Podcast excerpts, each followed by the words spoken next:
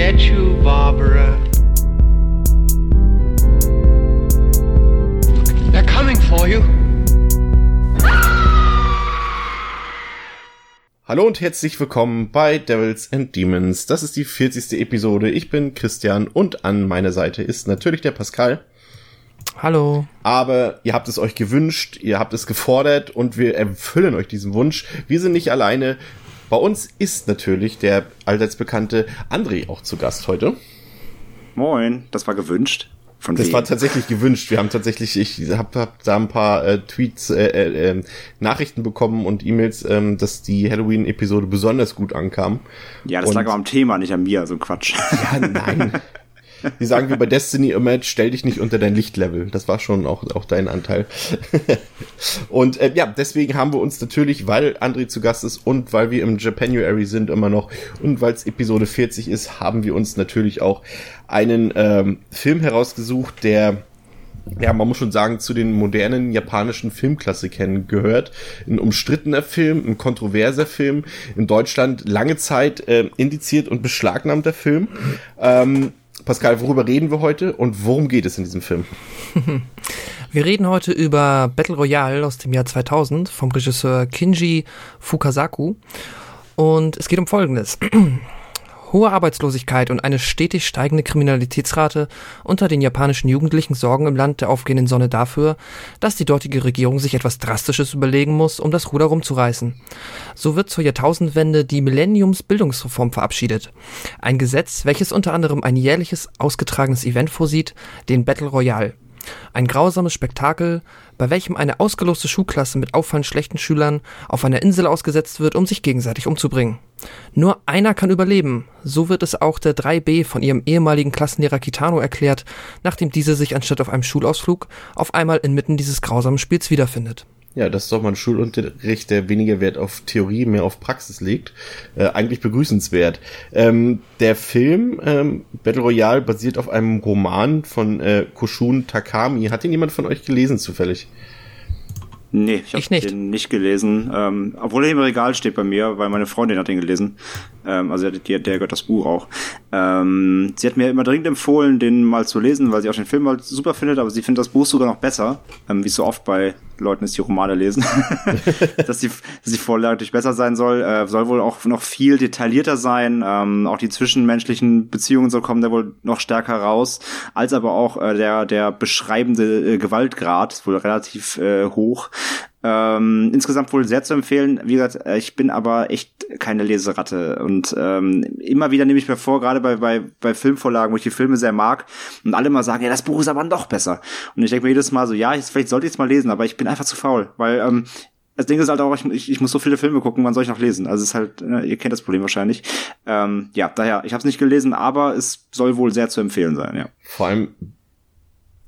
Äh, ja, es ist sehr dick. Oh. Wären wir ja. Leseratten, dann wüssten wir natürlich auch, dass der Stoff vom Battle Royale natürlich nicht so frisch und innovativ ist, äh, wie man sich vielleicht denken mag, äh, wenn man den das Film das erste Mal sieht. Die Geschichte ist natürlich auch so ein bisschen mh, hm, so eine so eine ähm, Konzentration von von mehreren Stoffen. Also ich weiß jetzt nicht sowas wie Running Man, sowohl ähm, das Buch von Stephen King als auch auch die Verfilmung mit Arnold Schwarzenegger zum Beispiel oder oder ähm, Lord of the Flies, The Most Dangerous Game. Das sind viele Sachen, die da so Elemente in den Stoff von Battle Royale gebracht haben. Auch wenn Escape from New York hat so ein paar Elemente, die da ganz gut passen und, und Punishment Park.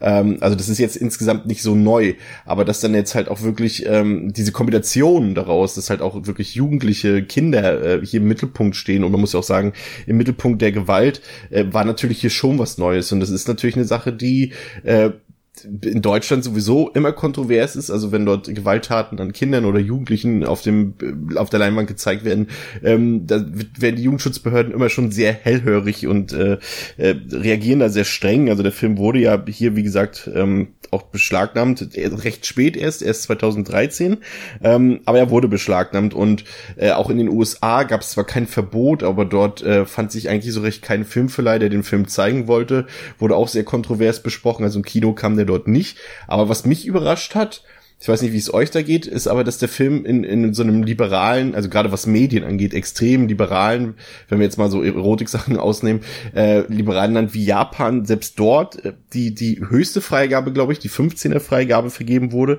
Und dass sowohl Buch als auch ähm, Film nicht nur von den von den Kritikern am liebsten verboten worden wäre, sondern auch von von der Politik. Also selbst selbst die Regierung wollte den Film eigentlich verbieten lassen. Das ist natürlich nicht gelungen und der Film wurde mega Erfolg. Aber äh, könnt ihr euch also das war für mich tatsächlich neu und das kann ich mir gar nicht vorstellen in so einem Land wie Wobei Japan. die höchste Freigabe ist aber nicht 15, oder? In das Japan nicht? Ist nicht ist, ist die höchste nicht Cut 3? Das ist in China. Also China, Entschuldigung, stimmt, hast recht. Nee, dann ist es die höchste, doch, hast recht, ja. Ähm, aber könnt ihr euch das vorstellen? Naja, also die, die, äh, mit der Regierung wusste ich selber noch nicht, ähm, aber gut. Wir wissen ja alle, dass äh, in den asiatischen Ländern äh, die Regierungen etwas schärfer sind als bei uns, ähm, gerade auch im Betracht auf äh, Zensur und ähm, ja Einschränkungen von Dingen, die ihnen nicht passen. Und da der Film ja doch halt äh, ja ein, ein, ein mit der Faust auf Regierungskritik natürlich äh, geht unter anderem ja, ich kann es mir schon vorstellen, dass es ihnen sauer aufgestoßen ist, dass er aber wirklich so da unter ihrem, unter ihren äh, Fittichen landen soll, das wusste ich auch noch nicht. War mir jetzt auch neu. Also glaubst du, das könnte, äh, dass, dass sie Gewalt als, als Verbotsgrund eher vorgeschoben haben und weil der Film halt sehr äh, gesellschaftskritisch ist? Ähm, ich, ich, also wenn liegt's daran, weil ich glaube, also gewaltmäßig äh, gibt's in Japan anderes so. Da sind die auch meistens immer nicht so, äh, also relativ eher, eher entspannt als andere Länder. Aber ich glaube eher dann, dann, wenn es wirklich kritisch wird gegenüber Regierungen und Politik und so weiter, ich glaube, da sind die, ähm, da sind ja in der Regel eher schwierig.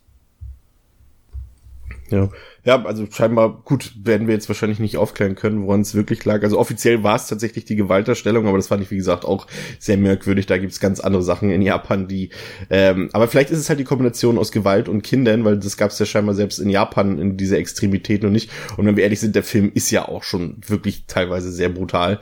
Jetzt, äh, wir haben natürlich Sachen gesehen, die brutaler sind, aber gerade im Zusammenhang mit Kindern und, und gerade im Zusammenhang mit so einem Film, der jetzt ja an sich kein Splatter-Film ist, ist es teilweise ja echt schon harter Tobak, äh, den dort äh, Kinji Fukazuka ähm, gedreht hat, äh, der übrigens tatsächlich äh, kein Unbekannter ist, ganz im, im Gegenteil sogar, ähm, ist tatsächlich einer der bekanntesten Regisseure Japans und zwar nicht wegen Battle Royale, sondern wegen ähm, großer Klassiker wie Battles Without Honor and Humanity, Yakuza Graveyard oder ähm, die japanisch-amerikanische Produktion Tora Tora.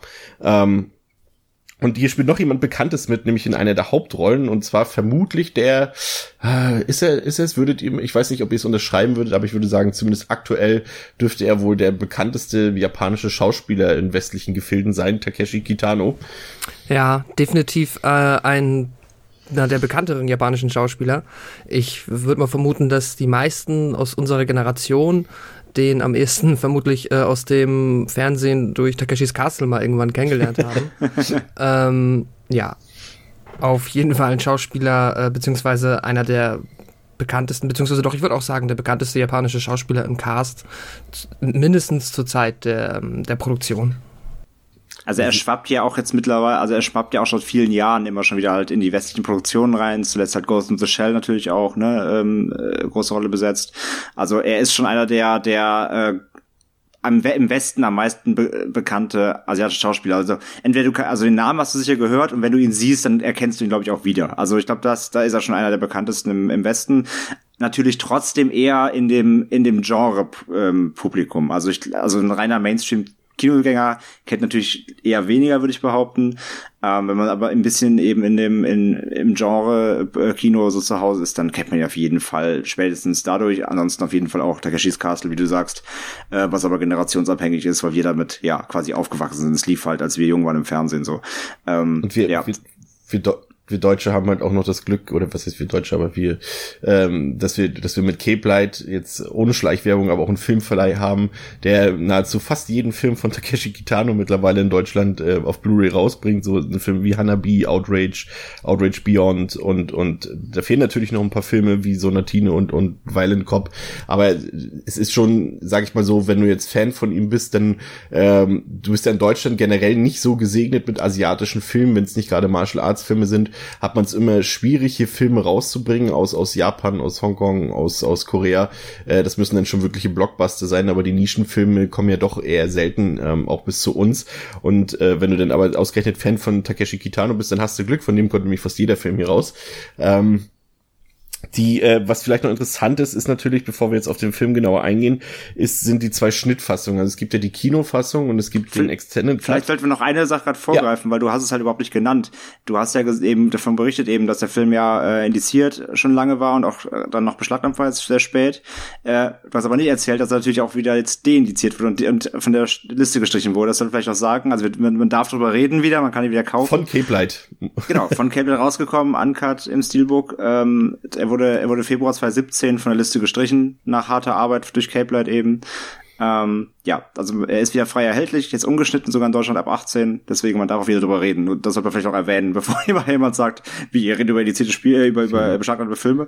Also er ist jetzt wieder, er ist, er ist jetzt frei zu haben. Bitte? André, wir sind doch ein, ein, eine Informationsquelle, wir sind doch quasi wie eine Podcast-Bibliothek. Natürlich dürfen wir darüber reden. Natürlich, also ist, wir machen ja keine Werbung für den Film, der von Caplet erschienen ist letztes Jahr. Genau.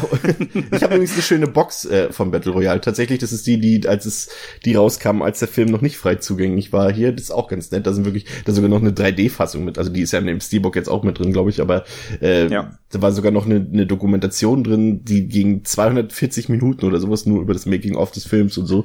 Ist schon ein paar interessante Sachen bei gewesen. Ja, also den Film könnt ihr euch tatsächlich jetzt legal äh, mittlerweile wieder besorgen. Und das solltet ihr auch tun und wir klären gleich warum. Äh, nachdem ich kurz nochmal erzählt habe, also es gibt eine Kinofassung, ähm, die ich bevorzuge ähm, die, glaube ich, auch so die Allgemeinheit so ein bisschen bevorzugt. Und es gibt den Extended Cut, der hat ein paar Handlungserweiterungen und auch so ein paar Verfeinerungen optischer und inhaltlicher Natur, aber es ist äh, zum einen nicht der Director's Cut, also es ist nicht die Schnittfassung, die vom Regisseur bevorzugt ist. Und zum anderen mag ich tatsächlich in dem Fall wirklich die straffere und, und etwas rasantere Inszenierung vom, von der Kinofassung. Ich weiß nicht, habt ihr mal den Extended Cut gesehen? Ja, ähm, ich äh, hatte die Chance, den vor, oh, ich glaube, zwei Jahren im Kino zu gucken, ähm, im Zuge der Deindizierung. Ich weiß gar nicht, André, warst du da auch da? Ja. Und das war, glaube ich, der Extended Cut, oder? Das war der Extended Cut, ja. Genau. Oh. Ähm, ja, doch, deswegen, da hatte ich die Möglichkeit auf jeden Fall. Also der ist nicht schlechter oder sowas, aber es ist halt, ähm, ich sag mal, es ist jetzt nicht ein großer Mehrgewinn, der dadurch entstanden ist, aber die kann man beide gut gucken, auf jeden Fall. Ähm, ja, beginnen wir mal mit dem Film selbst. Ähm, der, der Einstieg in den Film ähm, ist tatsächlich, wie ich finde, ziemlich schnell und rasant und das ist eine Sache, die mir tatsächlich auch sehr, sehr gut gefallen hat, dass du halt gleich schnell, du siehst halt die Battle Royale-Siegerin vom Vorjahr mit ihrem verschmitzten Lächeln dort. Ähm, wir lernen den Lehrer der Klasse kennen, um die es in, in jetzt aktuell geht, äh, den Lehrer Kitano kennen, gespielt von Takeshi Kitano. Ist auch ganz komische Sache, finde ich, aber gut. Und, und, und auch diese Busfahrt am Anfang und du bist ja dann quasi wirklich direkt mittendrin, da gibt's kein langes Vorgeplänkel, alles, was du wissen musst, wird vorher in, in, in, in mit einem Aufsprecher erzählt, beziehungsweise beziehungsweise wird in den ersten Szenen erklärt. Das ist eine Sache, also man ist sofort im Film drin und weiß sofort, worum es geht und, und es passiert auch gleich was. Und das fand ich tatsächlich ziemlich gut. Was auch, muss man ja sagen, auch wenn es ein bisschen stereotypisch ist, aber fürs japanische Kino doch eher ungewöhnlich. Ja, auf jeden Fall. Ähm, der Film lässt sich da nicht sehr viel Zeit, äh, erstmal quasi die Situation in Ruhe zu etablieren, beziehungsweise er möchte mehr oder weniger quasi direkt mit dem anfangen, worum es geht und was spannend ist und entsprechend ist die ja, die ganze, das ganze Introducing der Szenerie ist halt sehr, sehr komprimiert und was ich ganz cool finde, ist halt die Szene, ähm, was aber auch so eine kleine Frage bei mir aufgeworfen hat, nämlich ähm, wenn man quasi dann diesen Reporterschwall sieht, der dann am Ende vom vorigen Battle Royale dann quasi die Siegerin ähm, in Empfang nimmt. Ähm, das ist eigentlich ganz cool gemacht, zumal es dir halt direkt äh, dadurch, du siehst dann halt dieses wirklich unschuldig aussehende Mädchen mit diesem gemein diabolischen Grinsen und denkst dir so, okay, wow, da, ähm, ja, das ist schon mal ein guter Opener. Ja, das ist genau der Punkt. Das ist ja genau der Punkt, der den Anfang, der den Anfang auslösen will. Du siehst halt ein, ein vermeintlich unschuldiges Schulmädchen, ähm, ja, aber wenn du quasi dann den später, wenn du den Film dann gesehen hast, dann weißt du, warum sie am Anfang so grinst. So, also ich finde, ich finde das eigentlich so rückwirkend, wenn du rückwirkend dann den betrachtest, den Anfang ist der halt eigentlich total krass, so, dass dieses junge kleine Mädchen halt, du weißt halt, es hat halt gerade wahrscheinlich äh, äh, Dutzende Menschen umgebracht und auch halt dann dieser eben dieser dieser Medienrummel, die, die Reporter stürzen so auf sie drauf, wollen sofort halt Interview haben und so. Das ist eigentlich, also der Anfang ist schon sehr intens, aber wird erst intensiv durch den Film eigentlich. Wenn du am Ende bist und immer rückwirkend auf den Anfang blickst, dann wird's umso krasser eigentlich, ja.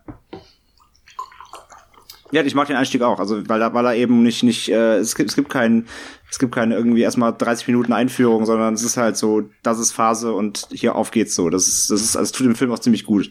Und wir landen wir landen ja dann auch ziemlich schnell auf der Insel und da merkt man natürlich auch als Zuschauer, gut, das wissen wir eigentlich auch schon in den ersten Minuten, aber ähm, dass der Hase hier ein bisschen anders langläuft und auch ähm, als die Klasse dann in diesem Besprechungsraum ist und dann auch Kitano als Lehrer wieder dabei ist und man sich nach der ersten kurzen Szene, wo man denkt, wo man schon denkt, so das ist so emotional, als Kitano dann auch im Klassenraum da an der Tafel was wegwischt und äh, so sagt, ja, heute ist schulfrei oder was auch immer er da gesagt hat und dann aber im Besprechungsraum auf einmal ganz anders ist und und man feststellt, er ist nicht so ein wirklich so ein Unschaltslamm und er genießt auch sich bei die Situation, in der er dort ist, obwohl er eigentlich der Klassenlehrer von denen ist. Und es kommt sofort eine aggressive Stimmung auf in diesem Besprechungsraum. Die Leute bekommen, die Schüler, die Kinder bekommen mitgeteilt, ähm, dass sie Bänder um den, um den Hals tragen müssen, die zur Überwachung dienen. Und wenn sie ähm, ja, Fehlverhalten an den Tag legen, äh, dann explodieren diese Bänder und äh, damit auch die Kinder sozusagen. Und es kommt dann, kocht hoch dort die Stimmung direkt. Kinder weigern sich dort mitzumachen, logischerweise. Und es kommt da schon zu ersten Verletzten und Toten und das auf ziemlich brutale Art und Weise. Und da muss ich schon sagen, als ich den Film das erste Mal gesehen habe, das ist, ist jetzt, glaube ich, fünf, sechs Jahre her, äh, das hat gesessen, muss ich sagen. Ja, es ist eine ganz, ganz, ähm, finde ich, äh, interessante wie auch seltsame Grundstimmung in diesem ähm, Besprechungsraum, einfach weil der Kitano halt diese, der ist halt, Takeshi hat ja eh dieses Talent, immer diesen, ich weiß nicht, er ist so ein bisschen der, er hat diesen Sylvester Stallone-Blick auf Japanisch drauf, weil ja. bei ihm ist ja auch die Gesichtshälfte so, so ein bisschen gelähmt. Ein bisschen, ne? Genau, er hat ja auch die gelähmte Gesichtshälfte und guckt einfach immer so relativ stumpf, immer so ein bisschen traurig, aber gleichzeitig auch gruselig, immer sehr direkt äh, und so ein bisschen ja lakonisch einfach die Leute an und erklärt das halt so komplett emotionslos. Dann hast du diesen unfassbar skurril japanisch witzigen äh, ja diese äh, dieses Video wo dann erklärt das, wird wie das, das funktioniert. Genau. Ja.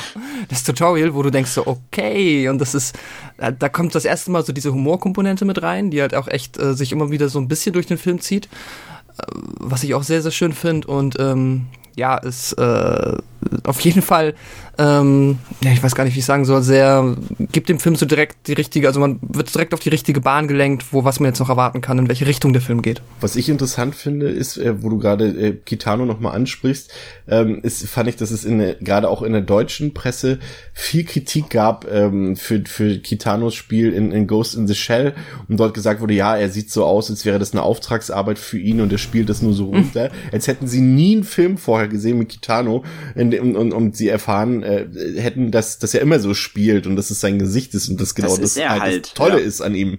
Ja. Und, und das Geile ist, also, wenn du dann halt noch weißt, dass er eigentlich auch ein Komiker ist, macht es eigentlich den, macht es eigentlich noch viel spaßiger, das Ganze. Ja, ich finde, ich finde halt dieses, ähm, dieses ja ikonische, dieses Video eben, dieses Einführungsvideo, ähm, das ist halt da habe ich immer so, da habe ich irgendwie immer ein bisschen Starship Troopers Vibes. Das ist so ja. der, das ist so der wollen sie mehr wissen Part von von Battle Royale halt einfach so dieses abstruse, ähm, also erstmal überhaupt diese diese Klasse da hinzubringen, ihnen zu erzählen, es wäre ein Klassenausflug und wenn mhm. du halt, wenn du halt einfach in der Denke bist, in der, in der, du bist, also du hast so, so du denkst an dein, an deine Schulzeit zurück, wie halt so eine Schule war, du bist in deiner, in deiner, in deiner Klasse mit mit deinen Schulkameraden und dann ist halt dein Klassenlehrer und plötzlich erzählt er halt und plötzlich erzählt er dir eines Tages, wir fahren mal einen Ausflug und plötzlich ähm, packt ein Video aus, wo erklärt wird, dass ihr euch jetzt gleich alle umbringen müsst. Was, wie, also diese Vorstellung alleine ist so abstrus, ähm, dass es, dass es, dass es einfach großartig ist. Und dann hast du halt wieder dieses typisch eben mit dem Video und überhaupt dieser, dieser Art der Erzählung, dieser, dieser, dieses Auftakts, das ist halt so typisch japanisch. Es ist super drüber, Mhm. Aber, aber er zieht's halt ernsthaft durch. Also mehr oder ja. weniger ernsthaft, ne? Japanisch ernsthaft halt, so dass die da eben mal über die Stränge schlagen, auch was solche, ähm, ja, solche, solche Darstellungen eben über dem Video angeht, das ist ja allseits bekannt. Das, das ist ja auch das, oft das Problem ähm, mit japanischen Filmen im Westen, dass, dass, dass wir einfach das westliche Publikum sowas nicht gewohnt ist, ähm, obwohl es in Japan einfach eben, eben zum Stilmittel gehört. Und dieser Auftakt schon ist halt so abstrus, dass du dir einfach nur denkst, so, wo bin ich jetzt hier gelandet? Und dann eben verbunden auch eben mit dem, ähm, ja, mit dem Auftakt, wo dann eben äh, zwei Schüler dann eben durchdrehen und äh, Kitano sie einfach halt komplett wegkillt, so ohne mit der Wimper zu zucken, wie er halt ist. Es ist halt, da, da bist du halt so abgeholt. Also das ist eigentlich schon der Punkt, wo du, wo du entweder sagst, okay, das Fakt, das ist gerade mir zu krass, so und du machst einfach aus, oder, oder denkst dir halt so, okay, jetzt geht's aber los hier und dann bist du drin. Das ist halt einfach, das ist, das, das trifft dich so krass und das ist halt in den ersten 15 Minuten des Films. Das ist halt so abgefahren einfach. Was, was an dem Video noch cool ist, ist vor allem diese Art, dass du auch dadurch ähm, feststellst, dass es halt was Gewöhnliches dort ist. Das ist halt, äh, dass das einfach in der Gesellschaft auch so anerkannt ist. Es wird einfach nicht so als was Besonderes herausgestellt, dieses Battle Royale in dem Video, sondern einfach so, ja, das machen wir halt einfach so. Das ja, das, das, ist, das, so. das, das läuft halt schon seit Jahren, ja. super. ja. Das ist, ist auch halt diese Tragik, die eigentlich da so ein bisschen mitfließt, dass einerseits sagt ja auch noch, auch eure Eltern sind informiert und man hat so das Gefühl, so die Eltern sitzen dann zu Hause und denken sich so, ach ja, entweder bin ich den Trottel los, jetzt brutal mal böse gesagt, in so einer Gesellschaft, wie sie dann da ist, oder vielleicht gewinnt er ja und ich habe dann einen Star quasi als Kind. So fühlt sich das so ein bisschen an, als ob die halt so unfassbar, unfassbar gleichgültig die gesamte ja, Gesellschaft ja. gegenüber der Jugend geworden ist, was ja auch so ein bisschen die Idee dahinter ist. Und was ich, was mir dann noch so als letztes auch noch immer sehr auffällt an, der, an dieser Szene ist halt, oder an diesem äh, Teil des Films, sind dann die beiden Austauschschüler, die da noch mit reinkommen, dieser mhm. äh, Kazu und der Shogo, weil die halt auch dann, die tragen halt als einzige keine Schuluniform und sind dann auch so krass japanisch, ich würde schon sagen, so anime-esk überzeichnet ja. von der, von den Klamotten, so unfassbar ja, ja halt so, so, so, so, so japanische, halt. so japanische Punker halt, ne? so, so. Rebellenphase, genau. typisch so, so Rebe japanische Rebellen-Teenager. Genau, könnten aber halt auch echt so in J-Rock-Bands spielen oder keine Ahnung. So willst, sind sie eigentlich schon so ein, so ein kleines Foreshadowing auf, auf die äh, Mad Max-Variante in Teil 2, wie die da alle rumrennen. ja, tatsächlich, ja.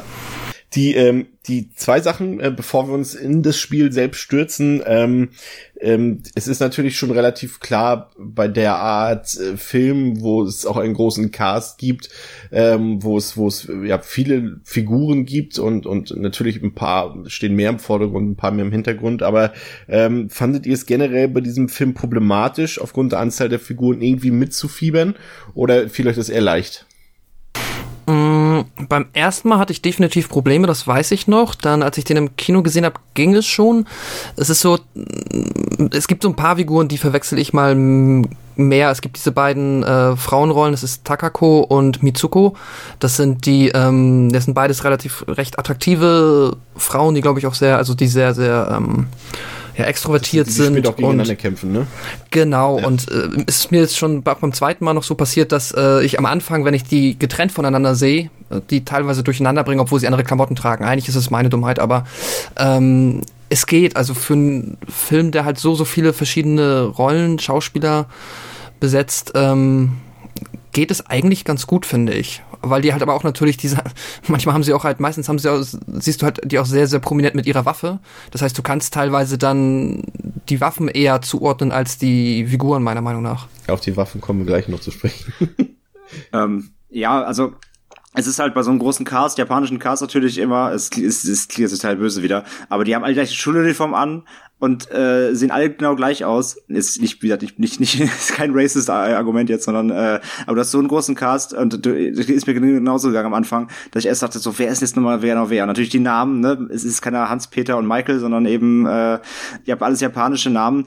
Ähm, aber ich finde, man kommt dann doch recht schnell rein und kann auch, also mit Fiebern konnte ich immer, also beim ersten Mal irgendwie schon, weil es einfach äh, doch dann eher echt mitreißender Film ja auch ist. Ähm, ich habe es mir nachher dann wirklich einfach daran gemerkt, weil die, die Charaktere haben ja, da kommen wir ja dann auch noch drauf, die haben ja alle ihre ihre Hintergrundstory ähm, ja. die mal mehr oder weniger aus, ausgeprägt oder ausgeschmückt wird. Und ähm, ich fand, du kannst dir dann schon so irgendwie an dem Charakterbuilding, weil jeder hat ja schon so seinen eigenen Charakter, konnte ich es mir dann irgendwie merken. Und dann ging es das auch mit den Namen dann irgendwann rein beim zweiten, dritten Mal äh, schauen. Ähm, aber ja, auch hier wieder wer japanische Filme eher gewohnt ist, kommt, glaube ich, schneller rein als jemand, der sonst eher westliches Kino guckt. Ähm, der wird da mit den ganzen Namen und Charakteren, glaube ich, erstmal kurz zugebombt, natürlich, weil es eben so viele sind. Ja, das kann, das kann schon als Einstieg eine kleine Hürde sein, ja. Mein Problem ist tatsächlich immer eher, das habe ich auch bei vielen Anime, ist halt immer diese Tatsache, dass die Leute sich manchmal mit dem Familiennamen ansprechen oder aus deutscher Sicht Familiennamen und manchmal mit dem Vornamen. Das heißt, du hast dann manchmal einfach zwei Anreden für eine Person und da komme ich dann oft immer durcheinander. Ähm, Zweite Sache noch, ähm, bevor es weitergeht, ähm, die Musik spielt natürlich eine wichtige Rolle im Battle Royale. Ähm, das ist äh, tatsächlich musste ich da auch erst ein bisschen äh, nachgucken. Ich dachte erst, okay, die benutzen einfach klassische Stücke, äh, die es schon gibt, aber da äh, hat tatsächlich der Komponist äh, Masamichi Amano hat einfach mit dem Warschauer Philharmonieorchester diese ganzen berühmten, ja europäischen oder zumindest westlichen, äh, ja eigentlich sind es fast alles europäische äh, Klassikstücke äh, einfach nochmal neu eingespielt und ich finde, das passt perfekt perfekt. Also diese ganzen Symphonien und diese ganzen ähm, orchestralen Klänge, die passen perfekt auf diesen Film und man kennt natürlich auch viele Stücke davon. Aber ich finde, das ist tatsächlich eine der Geniestücke dieses Films, das so gemacht zu haben. Ah, ich finde, das fällt immer ganz krass bei dem Kazuo auf. Das ist der mit der ähm, Uzi, die er sich dann ja recht schnell äh, quasi ja klaut. Ähm, da hat ja immer diese ganz epischen, ich weiß gar nicht jetzt, wie man das korrekt nennt, aber dieses sehr ähm, ja, so ähm, kirchenmäßige, diese Chorklänge oder mhm. ich kann es gar nicht richtig beschreiben, aber wer den Film kennt, weiß, was ich meine. Das unterstreicht immer noch mal so seine Note und gibt immer ihm schon fast immer so einen Final Fantasy Vibe, weil das so unfassbar episch ist, wenn er losrennt und äh, ja auf Menschenjagd geht.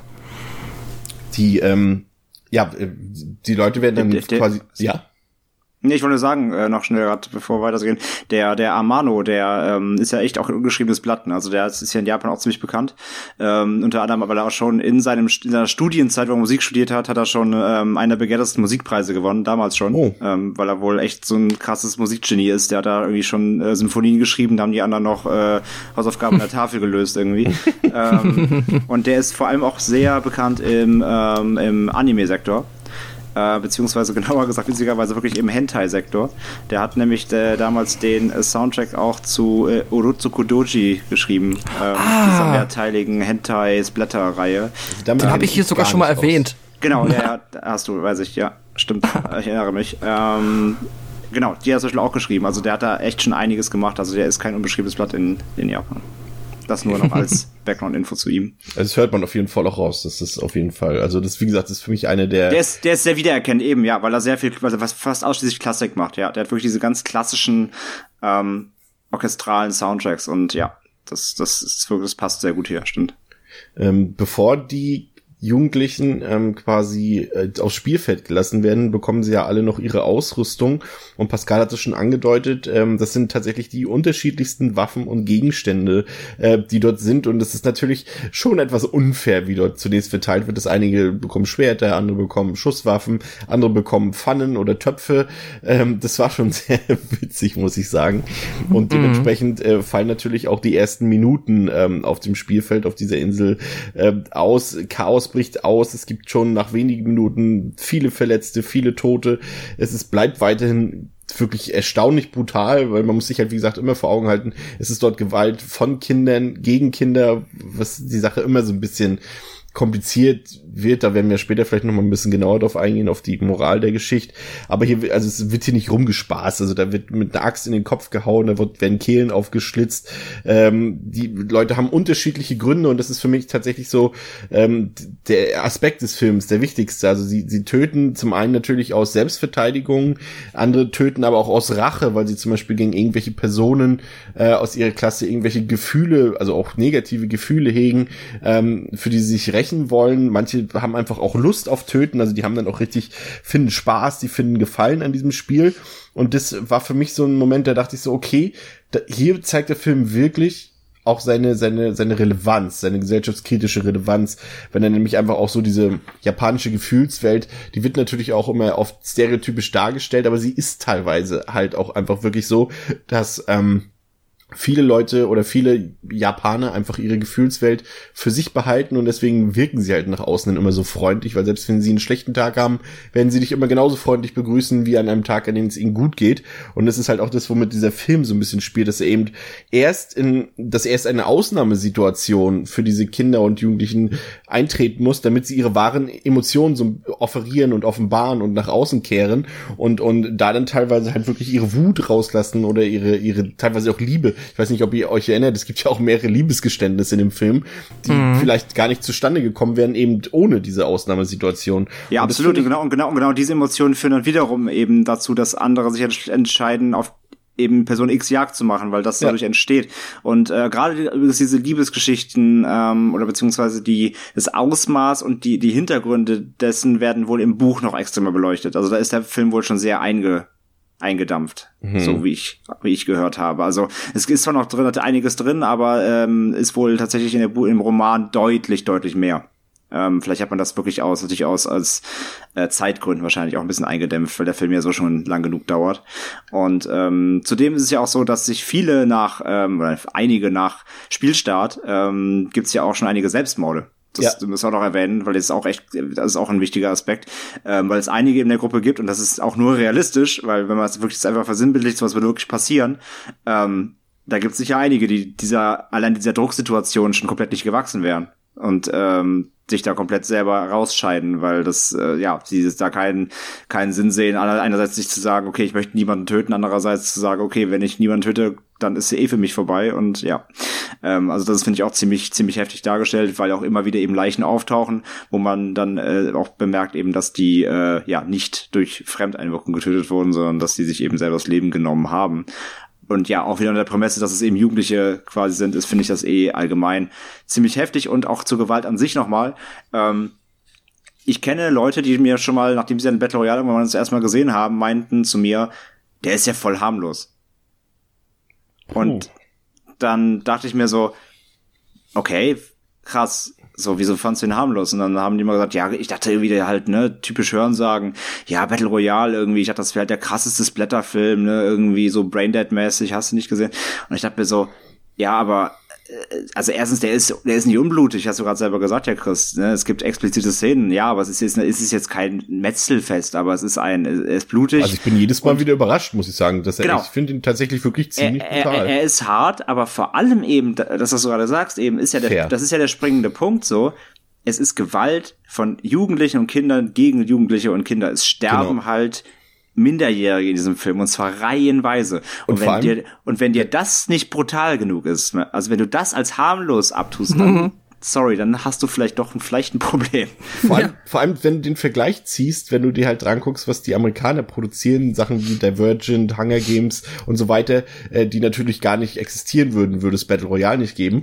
Ähm, aber so sieht dann die Weichspülvariante davon aus. Dort fließt nämlich kaum Blut und dort stirbt kaum jemand. Oder wenn, dann ist es irgendwie ja, überstilisiert und so weiter. Und, und, genau, und, und, und, und da kann mir keiner sagen, dass Battle Royale harmlos ist, ganz im Nein, genau, und vor allem finde ich halt eher so eine, so eine, so eine Hunger Games Geschichte. Ich finde das nimmt dem Ganzen ja auch irgendwie dann so ein bisschen die, die, die grobe Ernsthaftigkeit und ähm, äh, ja, verharmlost ja das, das Prinzip, also ja. da quasi Jugendliche antreten zu lassen, aber im Endeffekt, ja, machst du quasi ein, ein blattgebügeltes Popcorn-Ding draus. Das nimmt mir halt so komplett irgendwie diesen, die nötige Bitterkeit dahinter, diesen faden Beigeschmack, der fehlt mir, weil es zu zu schön geredet ist und deswegen aber ja, ich glaube über da müssen wir nicht drüber reden, aber das ist halt eben genau das Ding. Ich meine hier in so Battle Royale, weißt du, da steckt halt auch, da steckt so viel drin, da steckt Herr der Fliegen drin. Ich meine, es gibt ja auch Sachen, die äh, einfach da natürlich gab es dieses Prinzip in der Idee schon vorher, wie gesagt, ne, Herr der Fliegen ist so ein Ding, Millionenspiele steckt drin. Also es gab ja früher schon viele, viele Romane, die so eine ähnliche Szenario aufgezogen haben. Ja, genau. Battle Royale hat es halt dann quasi nochmal, hat es dann eben auf eine neue Ebene gehoben und ver verschaubildlicht. Und das ist halt der Punkt. Und das halt so ungeschont wie möglich. Und das ist halt, aber genau das macht die, das macht die Drast, also das, das, das Drastische an diesem Film. Und das macht ihn eigentlich so brutal. Und dafür brauchst du halt keine literweise äh, Kalonen an Blut und auch keine abgeschlagenen Köpfe oder sowas reinweise. Das wird's, das wird's ja eher wieder, wieder comichaft entfremden. Aber eben, weil der, weil die Gewalt ja auf einer mehr oder weniger ähm, ja noch realistischen Ebene bleibt, das macht's ja auch so hart. Und wie gesagt, ich hatte ja schon gesagt, es gibt hier, hier fliegen auch Äxte in, in den Kopf und, und Kehlen werden aufgeschlitzt ja. oder gesprengt, Köpfe und sowas. Und, und, und das ist halt, äh, äh du siehst halt, hier hat es einfach Konsequenzen. Hier hat, äh, das ist einfach alles, was hier passiert hat, Konsequenzen. Und das ist halt das, was du in diesen heutigen äh, Young Adult Sachen eher weniger so richtig spürst. Deswegen ja. mag ich halt zum Beispiel eben diese, diese Running Man Verfilmung, ähm, Ende der 80er Jahre, weil dort auch tatsächlich was passiert und es hat Konsequenzen, wenn wenn dort jemand irgendwie scheitert oder sowas, dann ist er auch tot und und mit aller Härte aus dem Spiel gezogen und so weiter. Ähm, deswegen finde ich da von diesen US-Pendants eigentlich eher den noch am besten, obwohl er natürlich fast äh, 20 Jahre früher war, nee 10 Jahre früher war. Ähm, mhm. Was Genau, Pascal, dich wollte Ja, sorry. Nee, ich Alles gut. gerade fragen. okay, äh, was ich noch, noch sagen wollte, ähm, einmal Zustimmung euch beiden. Ich finde der Film auch jetzt unabhängig vom Gewaltgrad, also meinetwegen hätte man jetzt auch noch viele blutige Szenen rausnehmen können und ich fände ihn halt immer noch krass einfach, aber wirklich wegen der Thematik und dem, was da geschieht und mit ja, welcher Dramatik das einfach ist, dass du einfach die Jugendlichen hast, die quasi überflüssig sind und die dann einfach dorthin gescheucht werden und im Sinne von, das sind die Spielregeln. Entweder es überlebt einer oder keiner, mhm. aber die meisten von euch werden sterben. Das heißt, alle Freunde, die ihr hier jetzt gerade habt in der Klasse, die, also entweder werdet ihr die nie wiedersehen oder, ja, nee, praktisch werdet ihr die alle nie wiedersehen nach drei Tagen. Das ist halt einfach schon mal ähm, unfassbar hart. So dann vom Gewaltgrad abgesehen relativ egal eigentlich, was da dann passiert. Aber was ich halt auch super interessant finde und was ja, was ich halt an diesem Konzept so faszinierend finde, ist, wie dann, das ist ja so, man kennt es ja auch aus Spielen meinetwegen, wenn man sagt so alle gegen alle, dann ist es ja oft so, dass in Spielen sich dann jetzt am Anfang noch irgendwie Teams bilden, jetzt wenn man Risiko spielt und dann sagt man, komm, wir machen eine, ein Bündnis, obwohl man eigentlich weiß, dass es am Ende nur einen Gewinner gibt. Das heißt, dieses Bündnis hat definitiv ein Ablaufdatum. Nur hier ist es halt viel, ähm, ist natürlich der Einsatz maximal. So, das heißt theoretisch selbst die Paare, die sich hier bilden oder die kleinen Grüppchen, wenn die jetzt nicht eine berechtigte Hoffnung haben, dieses System irgendwie äh, auszuhebeln, sodass theoretisch doch mehrere Leute überleben können, ist es ja immer der Hintergedanke, dass wir jetzt zwar gerade befreundet sind und versuchen zusammen hier zurechtzukommen, aber spätestens in 72 Stunden muss einer von uns den anderen töten oder wir sterben beide. Und das finde ich auch, äh, es schwingt immer ganz krass äh, so im Unterton mit, dieses, wenn du halt die Grüppchen siehst, es gibt da ja einige Zweierteams am Anfang oder auch ein größeres Team, das sich da im Leuchtturm verschanzt später. Du, die wissen, müssen, wissen halt theoretisch alle, dass das jetzt sehr, sehr begrenzt ist und dass irgendwann ab einem Punkt die sich halt auch töten müssen oder halt Hand in Hand gemeinsam sterben das finde ich ja, ist halt generell an solchen Filmen, die solche äh, Prämissen aufstellen, immer das Interessanteste, ähm, einfach das, das Verhalten der Leute darzustellen. Eben in, ex also ich, es hat jemand geschrieben, ich glaube, es war bei Letterbox, es ist einfach so ein, dass sich Battle Royale wie so ein sozial, also das Spiel an sich Battle Royale wie so ein sozial-darwinistisches Experiment anfühlt und dem würde ich auch mhm. zustimmen. ja. und, und du hast halt, ich mag so eine Filme, die einfach damit spielen und du dich selber auch hineinversetzen willst und zu überlegen, ähm, also du willst nicht da drin sein, aber du versuchst dich gedanklich da rein zu versetzen und zu überlegen, was würde ich jetzt machen, würde ich mich da mit jemandem anfreunden, würde ich da eine Gruppe gehen, würde ich alleine sein, würde ich Selbstmord machen, was auch immer. Und da gibt's halt viele, mir fällt jetzt immer, ich, mir fällt gerade kein bestes Beispiel aber ich fand zum Beispiel da halt auch ähm, den deutschen Film, das Experiment zum Beispiel, ist auch ein gutes Beispiel für so, für so ein Spiel quasi mit einer Ausnahmesituation, nur dass es da ja ursprünglich keine Konsequenzen haben sollte. Aber so eine mhm. Prämissen, wie Pascal es eben schon gut Super gesagt Film hat. übrigens. Ja, Pascal es eben schon gesagt hat, so eine, so eine Prämissen finde ich hervorragend. Da kann man so viel draus machen. Und glücklicherweise macht Battle Royale auch viel draus. Wobei es natürlich ähm, da auch ein paar Figuren gibt, da weiß ich nicht genau, ob das realistisch ist. Das sind nämlich ist zum einen äh, eins von den beiden Mädchen, von denen du vorhin gesprochen hast, Pascal. Das ist mhm. nämlich am ersten Tag, das ist dann am nächsten Tag, glaube ich, schon gewesen. Ähm, die dann erstmal ihre Haare wäscht und dann so eine Beautypflege am Morgen macht. Ich weiß nicht, ob das realistisch ist. Nee, aber da bekommen wir ja noch, noch eine Hinter... Die, die macht ja sogar noch Sport. Ja, wobei, na, doch stimmt, doch, das ist eine, das ist eine Mischung aus Flashback und äh, das, was auf der Insel passiert. Ja, da, da bekommen wir dann noch so eine, ähm, so eine Zwischensequenz noch dann ihr dramatisches Erlebnis in der Kindheit geschildert. Ja. Ist jetzt nicht zwangsweise eine Begründung, warum man sich da so verhältnismäßig unpraktisch verhält.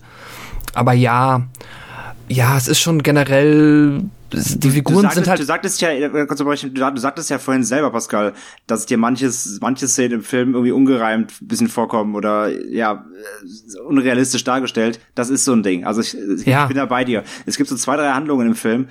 Da würde ich sagen, okay, das macht in so einer Situation niemand. Das, da gebe ich dir vollkommen, da, da bin ich auch vollkommen bei dir. Ähm, und ja, aber zusammen, das ist halt das Ding, dass das immer wieder im Film werden, jetzt müssen wir erstmal auch mal erwähnen, für die Leute, die ihn vielleicht noch nicht kennen, immer wieder im Film passieren halt äh, Flashbacks aus der Vergangenheit von den diversen Schülern. Da sieht man halt, mhm. manche hatten halt eine schwere Vergangenheit, schwere Kindheit oder halt sonstige Geschichten. Und das fließt halt dann auch immer wieder in die ähm, in die Gegenwart halt mit ein und dadurch lernt man halt auch teilweise wie Figuren zueinander stehen und solche Geschichten ähm, ja, und bei dieser, bei dieser Sportszene da quasi, wie gesagt, ist das, soll das ja so ein, ja, soll ja zeigen, dass sie es nicht ohne kann quasi. Und deswegen soll es natürlich mhm. irgendwann Übertragung werden. Ich finde es aber auch ein bisschen, ja, das hätte man sich auch ja, vielleicht vor sparen allem, können. Vor allem, es ist inkonsequent in sich selbst, weil sie halt, da ist doch noch der Junge, der so für sie schwärmt, ähm, ja. die sich ja dann auch noch bekämpfen da und er kommt zu ihr hin und und und äh, und und macht ihr da so ein, ja, macht ihr so ein Geständnis und möchte auch so ein bisschen mit ihr rumschäkern und sie sagt dann so, die eben noch hier im Todeskampf quasi dort äh, Sport gemacht hat, meint dann so, ja, machst du dir keine Gedanken um dein Leben Leben? Warum redest du jetzt hier über Sex und sowas? Du hast ja auch keine Gedanken um dein Leben gemacht. Du hast sie gerade gejoggt. Mhm. Ja, aber es sind halt auch echt viele Figuren der Coolness wegen überzeichnet bis ins Maßlose, aber das ist halt ja, wenn man schon so ein paar japanische Filme kennt oder da jetzt auch kein Problem mit hat, finde ich das vollkommen okay. Also das ist immer so ein ganz interessanter Wechsel halt zwischen den Figuren, die sich sehr comichaft anfühlen, halt allen voran meiner Meinung nach ähm, das Mädel halt, dessen Namen mir jetzt auch nicht mehr einfällt, aber der Kazuo, das ist der Uziman, der halt ja wirklich wie so ein Todesengel da quasi durch diese Insel zieht. Der, dem kaufst du das halt theoretisch auch nicht ab. Das ist auch der einzige, der jetzt wohl das freiwillig einfach nur aus Spaß an der Freude gemacht hat. Ähm, ja, aber irgendwie schafft der Film das dann trotzdem so eine Mischung aus den realistischeren Figuren, die dann, wo es einem dann auch irgendwie, ja, wo man mehr mitfühlen kann und den eher so ein bisschen comicartigen oder, ja, soll ich auch so negativ klingen, äh, aber so den überzeichneten Figuren zu finden. Ja. Die, die, ähm, eine Schauspielerin, also ich glaube, das ist sogar die, die, die die Mitsuko gespielt hat, die wurde ja dann von Tarantino auch noch quasi mhm. aus der Schatulle geholt, äh, die äh, Chiaki Kuriyama und hat ja dann in Kill Bill zum Beispiel auch mitgespielt, quasi dieselbe Rolle gespielt eigentlich. Genau, die spielt die Takako, also die Mitsuki ist die andere, aber so. das ist die, die äh, mit der die Mitsuko mit der heißt die. Doch, ne? Mitsuko, ne? Mitsuko? Nee, Chiaki Kuriyama hat Takako gespielt im Battle Royale, aber dann äh, und Ko Shibizaki Shibasaki hat Mitsuko. Ich habe es gerade vor mir, deswegen so okay, müsste genau. es stimmen. Ja, genau, sowas, ja. Ja, das ist recht. Ist ja auch, ist ja auch relativ lax, ja. Aber ich genau wurde sie belohnt für ihre ikonische Rolle in dem Film, dass ja. sie dann auch äh, Tarantino gleich rübergeholt hat. Ähm, die ist, was ja vielleicht noch für den für den Zuhörer jetzt interessant ist, der den Film nicht kennt, ist, dass dann auch ähm, Kitano natürlich immer noch im, im Verlauf des Films eine Rolle spielt, ähm, indem er zum Beispiel einfach auch quasi, äh, ja, wir müssen dann die Spielregeln vielleicht noch teilweise noch mal ein bisschen im Detail erklären, dass er dann zum Beispiel auch ausruft, wer gestorben ist von den Schülern, die haben dann auch alle Nummern, Junge Nummer 5, Mädchen Nummer 6 und so weiter. Und das auch ähm, ja, es gibt ja diese, diese, diese Gefahrenzonen, ähm, André, was hat es damit auf sich? Ja, die Gefahrenzonen. Ähm, Player Unknowns Battlegrounds Spieler wissen Bescheid. ähm, genau, Gefahrenzonen wird ja auch am Anfang erklärt, eben in diesem Tutorial-Video für die Schüler. Und zwar ist es so, dass es auf der Insel äh, täglich äh, bestimmt quasi der, der Kitano ähm, Bereiche, ähm, in denen sich die Schüler quasi aufhalten müssen, wenn sie sich äh, außerhalb, also es, es läuft quasi ein Timer ab, es wird auch angesagt. Und wenn sie sich außerhalb dieses Bereichs äh, befinden, dann wird ebenfalls ihr Halsband, was sie tragen, gesprengt. Das heißt, ähm, sie wollen natürlich dafür sorgen, dass die Schüler sich nicht aus dem Weg gehen können, denn es soll ja gekämpft werden. Also färchen sie sich quasi damit zwanghaft in Areale zusammen, damit sich jeder in diesem Areal aufhalten muss. Und das ist eben auch so eine Sache, die, die, Zeit. Zum Beispiel bei Hunger Games beim zweiten Film Catching Fire auch fast eins zu eins übernommen wurde. Hm, korrekt, ja. Und ja, das ist halt natürlich die, das ist natürlich der, der, der zusätzliche Druck noch, dass du weißt, sobald du, ähm, ja, sobald du außerhalb dieses, dieses Bereichs bist, musst du eben dafür sorgen, dass du in einer gewissen Zeit ähm, ja, reingelangst, weil du sonst auch eben stirbst. Und ja, wie gesagt, und deswegen ist ja der, der, die, die Prämisse ist natürlich dahinter, dass die Leute sich auf engem Raum befinden sollen, damit sie natürlich entsprechend sich begegnen und sich bekämpfen müssen. Mhm. Was ich noch ganz interessant finde, was man ja eigentlich erwarten könnte, und korrigiert mich, wenn ich jetzt das komplett falsch verstanden habe, aber nee, ich habe den Film jetzt ein paar Mal gesehen, das wird halt nicht in keinster Weise irgendwie, ähm, ich sag mal so, als Videoaufzeichnung oder Livestream irgendwie für die restliche Bevölkerung zelebriert. Also es ist halt so wie ich es verstanden habe, rein das Spiel gibt es. Es kann sein, dass es so eine Art News-Ticker gibt oder so nach außen, das weiß man aber nicht. Und am Ende wird halt der Gewinner bekannt gegeben. Aber da wäre ja theoretisch das Potenzial eigentlich für so eine Art Big Brother mit Morden eigentlich auch da gewesen. Ich glaube, vielleicht war das da einfach noch nicht so weit. Hätten sie den Film vielleicht zwei, drei Jahre später gemacht, als dann auch wirklich dieses Reality-TV weltweit populär war, vielleicht hätten sie es dann schon mit reingebracht. Ich glaube, das ist einfach mhm. da den Zeitpunkt zu schulden, dass es auch vielleicht im Roman, gut, der im Roman wurde, war ja, wurde ja nur kurz vorher geschrieben, also wurde er quasi frisch verfilmt, aber dass da ist, da einfach genau dieser Zeitpunkt war, wo das neu war so ein bisschen und noch nicht da so drin verfestigt war, kann ich mir vorstellen. Aber ansonsten, gut, im zweiten Teil hätten sie es ja dann theoretisch machen können, obwohl da ja einen anderen, da kommen wir später noch zu. Ähm, Juhu. Es ergeben sich ja dann quasi so ein paar Figurenkonstellationen. Also wir haben dann unsere, ja, ich würde mal sagen, unsere zwei, drei Hauptfiguren, mit denen man dann auch so ein bisschen mitfiebert. Also Chuya, ähm, und das Mädchen Noriko, die sich dann mit dem einen von diesen Außenseitern oder Austauschspielern, Shugo, ähm, quasi anfreunden und ähm, versuchen gemeinsam zu überleben, weil Shugo auch behauptet, dass er einen Ausweg kennt aus diesem Spiel heraus. Also wir haben diese Konstellation. Dann haben wir ähm, eine Gruppe von Mädchen, die sich quasi im Leuchtturm eingeschlossen haben, die dann wirklich, ja, muss man sagen, die sich wirklich so derartig misstrauen, dass es fast am Ende, die Szene habe ich total an Reservoir Dogs erinnert, euch auch, als die sich die Mädchen da gegenseitig dann beschuldigen und erledigen? Das ist ja, generell, ja. ja, so sorry. Nee, alles gut. Also ich finde, das ist, äh, also habe ich immer wieder das Gefühl, das ist der Tarantino-eskiste, egal wie man es ausspricht jetzt, äh, Moment des Films tatsächlich, diese komplette Leuchtturm-Szene, ähm, weil es halt auch diese krasse Eskalationskurve hat. Im Sinne von am Anfang habe ich das Gefühl, die haben sich alle ganz lieb, die sind aufgeregt, ähm, die trauen halt dem Schuja, der da aufgenommen wurde, der da verletzt oben im Leuchtturm liegt, nicht. Ähm, und ja, das Misstrauen des einen Mädchens führt dann dazu, dass da innerhalb von wenigen Minuten halt niemand mehr lebt, außer er. Das ist äh, einer der, meiner Meinung nach, also zumindest für mich, der stärksten Momente im Film. Übrigens auch einer von, ähm, ich glaube, es war sogar der ähm, Lieblingsfilm von Tarantino seit 92, glaube ich. Ja. Also es passt schon. Also man merkt auf jeden Fall auch, dass es eine große Inspirationsquelle für seine späteren, neueren Filme war. Ähm, André, du, Achso, sorry. Ich, weil du eben noch äh, angefangen hattest, deswegen wollte ich noch fragen, ob du noch was dazu hast, oder? Nee, also stimme ich jetzt zu. Ich wollte auch noch sagen, ja absolut. Ist, es ist, es ist, äh, das, die Szene können eins zu eins für Theorie so gedreht worden werden, ja, absolut. Es ist auch geil, wie er, wie er dann nachher runterkommt, eben von oben und ja, ist halt einfach, findet einfach ja. dieses, Schlachtfeld vor und denkt sich so, was denn hier passiert. Das ist, ist ziemlich großartig, ja. Und das ist auch das Coole, dass der Film dann auch da nicht differenziert irgendwie zwischen Frauen und Männern oder, oder Jungen und Mädchen, sondern dass das einfach genauso rabiat zur Sache geht, als wenn es jetzt halt Männer gewesen wären eben, ne?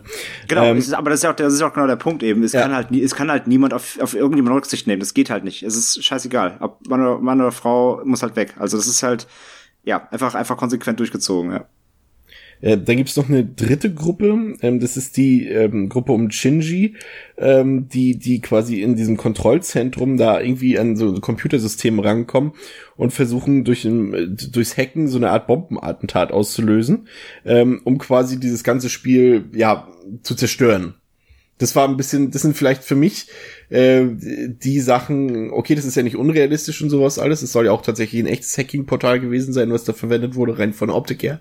Aber ähm, das waren für mich die Momente, wo der Film so ein bisschen geschwächelt hat. Also das hat mich immer so ein bisschen rausgeholt dann, diese Momente, als sie da ihre komischen Hacking-Pläne da äh, sich überlegt haben.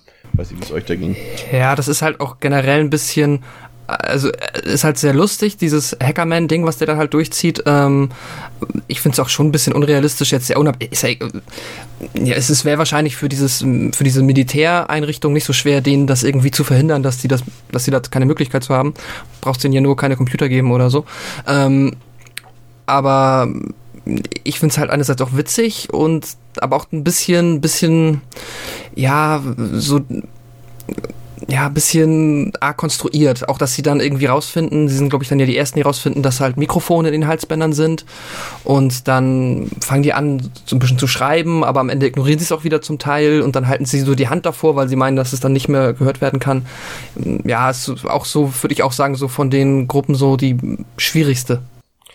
Ähm, bei konstruiert bin ich halt bei dir. Also ist halt, das Ding ist halt, wenn das wirklich halt so ein ein staatlich kontrolliertes Spiel ist, was halt ja. jetzt auch nicht seit gestern existiert, dann werden die so einen Fall entweder schon mal gehabt haben oder sie wissen halt genau, wie sie es unterbinden können. So, dass da, und, und dass auch halt genau in der Klasse halt irgendwie ein paar Leute sind, die, die halt hacken können, ist natürlich halt auch so, ja, also ja, ich bin bei dir. Es wirkt, es wirkt alles ein bisschen aufgestellt.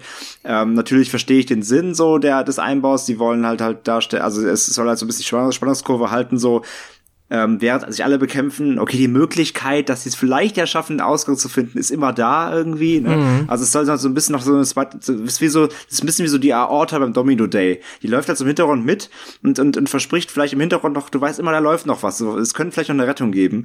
Und ähm, ja, äh, es stört mich jetzt nicht, es, es hätte aber nicht sein gemusst. Die, die, was halt äh, dann, und jetzt, das ist nämlich nochmal interessant, ähm, auch diese Gruppe wird ja dann quasi mehr oder weniger aufgelöst durch das Auftreten von diesem Psychopathen-Schüler da, durch Katsuo, und ähm, der die dort alle niedermetzelt. Und das ist halt so da der Moment, und deswegen da verstehe ich halt definitiv nicht. Der Film der, der kann nicht harmlos sein, weil er, er schießt ja nicht nur seine, diese Kinder da ab, ähm, sondern nachdem sie schon am Boden liegen und rumwimmern, äh, geht er halt mit der MG noch weiter drauf und durchlöchert die halt bis zum geht nicht mehr.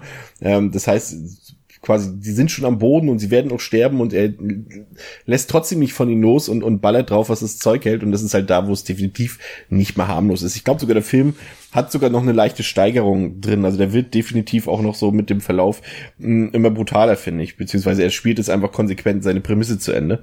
Ähm, und, und, und das war so ein Moment, wo ich dachte, okay, das ist dann wirklich schon ein bisschen grenzwertig gewesen, aber passt natürlich halt in den Kosmos rein, ne? Ja, definitiv. Ähm, das wollte ich einmal ansprechen, ist relativ egal an welcher Stelle, aber jetzt haben wir schon über die meisten Figuren geschnackt, deswegen passt es eigentlich ganz gut. Was ich auch total mag an dem Film, ähm, dass die, ich habe das glaube ich schon mal so angedeutet, dass die Waffen meiner Meinung nach die Figuren ganz cool charakterisieren, dass das irgendwie äh, so geschehen ist, dass jede Figur mehr oder weniger eine Waffe gefunden hat, die den Charakter zumindest bei den meisten so ein bisschen bisschen symbolisiert und dann das ist irgendwie so eine ganz coole Subebene. Also ich finde das merkt man halt sehr krass bei dem Kazuo mit der Uzi, aber auch bei der ähm, Takako mit dieser Sichel. Ja. Irgendwie passt das ganz geil und dann gab's ja, weiß nicht, würdet ihr mir da zustimmen oder ist das Zumindest zu weit reingedacht? ja, es ist mir noch aufgefallen bei dem Mädel, dass ähm, das erste, was da in dieser Garage von Takako äh, aufgegabelt wird, die mit diesem Taser dann da noch so ganz nervös mhm. so rumtasert. Ja. Und ja, also ich könnte mir vorstellen, dass sich da ein bisschen was bei gedacht wurde. Ich finde, das passt hier und da fast schon zu gut. Also da kann ich halt aber ein Funfact einsteuern, weil das weiß ich. Ähm, die Waffen wurden im Gegensatz zum Buch alle geändert fast. Und nicht ja, alle, das habe ich auch gelesen. Aber einige. Also im Buch haben die, haben die meisten von den Hauptcharakteren, also sag mal in Anführungszeichen Hauptcharakteren, also von den wichtigsten Figuren, die haben teilweise komplett andere Waffen. Also das hat sich dann entweder wirklich im Film so ergeben, ähm, oder ja, also ich, ich verstehe schon, was du meinst. Du hast auch, ich finde das recht, die, die, die, wenn ich so drüber nachdenke, irgendwie passen die Charaktere zu ihren Waffen oder beziehungsweise die Waffen zu ihren Charakteren und passen zu den Situationen, in denen sie sich halt dann befinden. Ähm, inwiefern jetzt natürlich sich der, der äh, Fukasaku jetzt irgendwie dabei was gedacht hat, natürlich in Bezug auf das Screenplay, ob es vielleicht einfach besser funktioniert als, als im Buch. Mhm. Ähm, mag dahingestellt sein. Ich weiß ja zum Beispiel, einer der Hauptcharaktere hatte nämlich im Buch, hat ja gar keine Waffe, sondern nur einen Topfdeckel gefunden. Zum Beispiel, und konnte sich erstmal gar nicht verteidigen. Und im Buch und im Film ist es halt so, dass er eine Waffe hat und direkt halt los töten kann. Also es, waren, es gibt schon, da gibt wohl schon ein paar gravierende Unterschiede, was gerade das Waffensetting angeht. Ähm, aber auf jeden Fall finde ich die Auswahl auch interessant, weil sie eben, wie gesagt, ja, sie passt zu den Situationen, in denen sie sich befinden. Hätten sie in der Situation andere Waffen, hätten sie sich komplett anders verhalten müssen. Ja, das stimmt, definitiv. Ähm, das ist eh ganz, ja, ist ganz lustig, weil er halt auch dann oftmals, ähm, äh, ja, quasi Figuren dadurch erst die Möglichkeit gegeben wird, so zu handeln. Aber, ähm, ja, nee, nee, eigentlich war das auch, ja. Das, ähm, ich weiß nicht, vielleicht weißt du das da in dem Fall auch, André, das Ende des Films, also die Auflösung, beziehungsweise ähm, was sich da äh, bewegt, ähm, ist das, ist das aus dem Buch eins zu eins übernommen, weißt du das zufällig? Oder also das ist ja ähm, vielleicht das, wo man sagen könnte, ähm, das der Moment, wo der Film jetzt vielleicht nicht ganz in seiner Konsequenz äh, bleibt. Also ich meine, das ist jetzt kein Geheimnis, der Film ist jetzt mittlerweile ähm, 18 Jahre alt und, und die meisten werden ihn gesehen haben. Ähm, deswegen lösen wir ihn jetzt auch, auch direkt auf. Also du hast halt am Ende, dass, dass der ähm, Shogu quasi das Kontrollzentrum so ein bisschen in die Irre führt und, und letztendlich einfach nur will, dass, äh, dass ähm, äh, Shuya und Noriko überleben, das, damit sie das Spiel überleben und, und auch Kitano kommt dann noch wieder ins Spiel und, und, und mischt sich da ein und am Ende stirbt quasi er als Held sozusagen und hat die beiden gerettet und ähm, ähm, ist es auch so? Also das ist, der Film hätte ja natürlich auch den Weg geben können, oder beziehungsweise der Roman, dass es konsequent zu Ende geht und niemanden überleben lässt. Ähm, ich meine, dass die Überleben ist im Buch genauso. Ich hoffe, ich erzähle keinen Quatsch, aber ich meine ja, es gibt nur zwischenzeitlich ganz andere äh, Konstruktionen in Sachen halt eben, wer überlebt, wer stirbt zwischendrin. Und es leben halt auf jeden Fall im Buch am Ende, so kurz vorm Ende, noch deutlich mehr Schüler als im Film. Also mhm. kurz vor Ende leben irgendwie im Film, im Buch noch knapp 17, 18, 19, 20 Schüler, die am Ende nochmal irgendwie alle nochmal in den letzten Seiten weggemetzelt werden.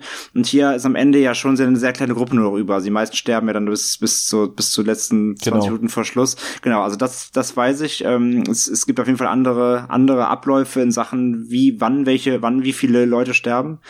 Ähm, aber das Ende ist, soweit ich jetzt weiß, ist es, ist es gleich, ja. Also der, der Outcome ist gleich. Ich meine, so ein bisschen Konsequenz ist es ja wiederum, weil selbst wenn sie jetzt in Freiheit sind, sind sie nicht in Freiheit, weil sie halt angeklagt werden wegen Mord und Beihilfe zum Mord. Also sie sind gesuchte Menschen, ähm, das sieht man ja auch am Ende. Und, ja, also und ihr Leben ist halt trotzdem in dem Sinne vorbei. Genau. Nur, halt, nur auf eine andere Art, ja. Ja, wie, wie das stimmt. das Ende?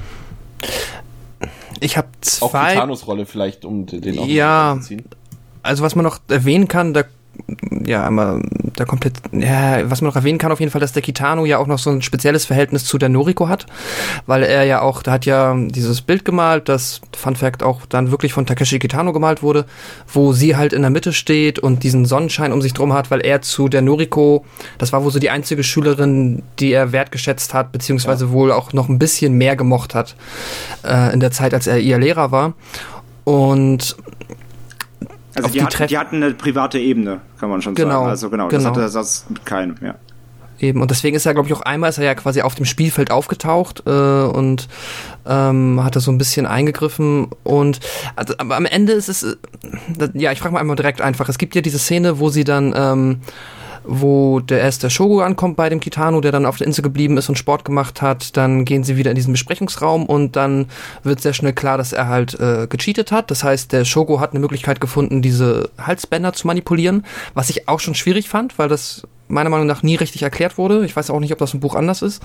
Ähm, und dann kommen halt äh, Shuya und Noriko rein, erschießen Kitano der dann halt, und das ist so eine Szene, die äh, ist so ein bisschen, hm, der dann auf dem Boden liegt, tot, dann klingelt sein Telefon und dann steht er noch einmal auf und telefoniert noch einmal mit seiner, ich glaube, Ex-Freundin oder Frau, ich weiß es nicht genau. Das wirkt halt so ein bisschen sehr weird, weil er ja eigentlich tot war. Ähm, ja, ich glaube, es ist rübergekommen, was ich meine. Ist natürlich eine Sache, die generell bei japanischen Filmen auch oft so hat, dass natürlich das Drama wichtig ja. ist und wenn dort jemand schon mit zehn Kugeln durchsiebt ist und da gibt's ja mehrere Figuren hier, dass sie dann trotzdem noch irgendwie noch, noch einen Spruch an die Moral oder einen naja, Spruch rauslassen oder noch irgendwas in, in ihrer Verzweiflung nochmal sich aufraffen und sowas.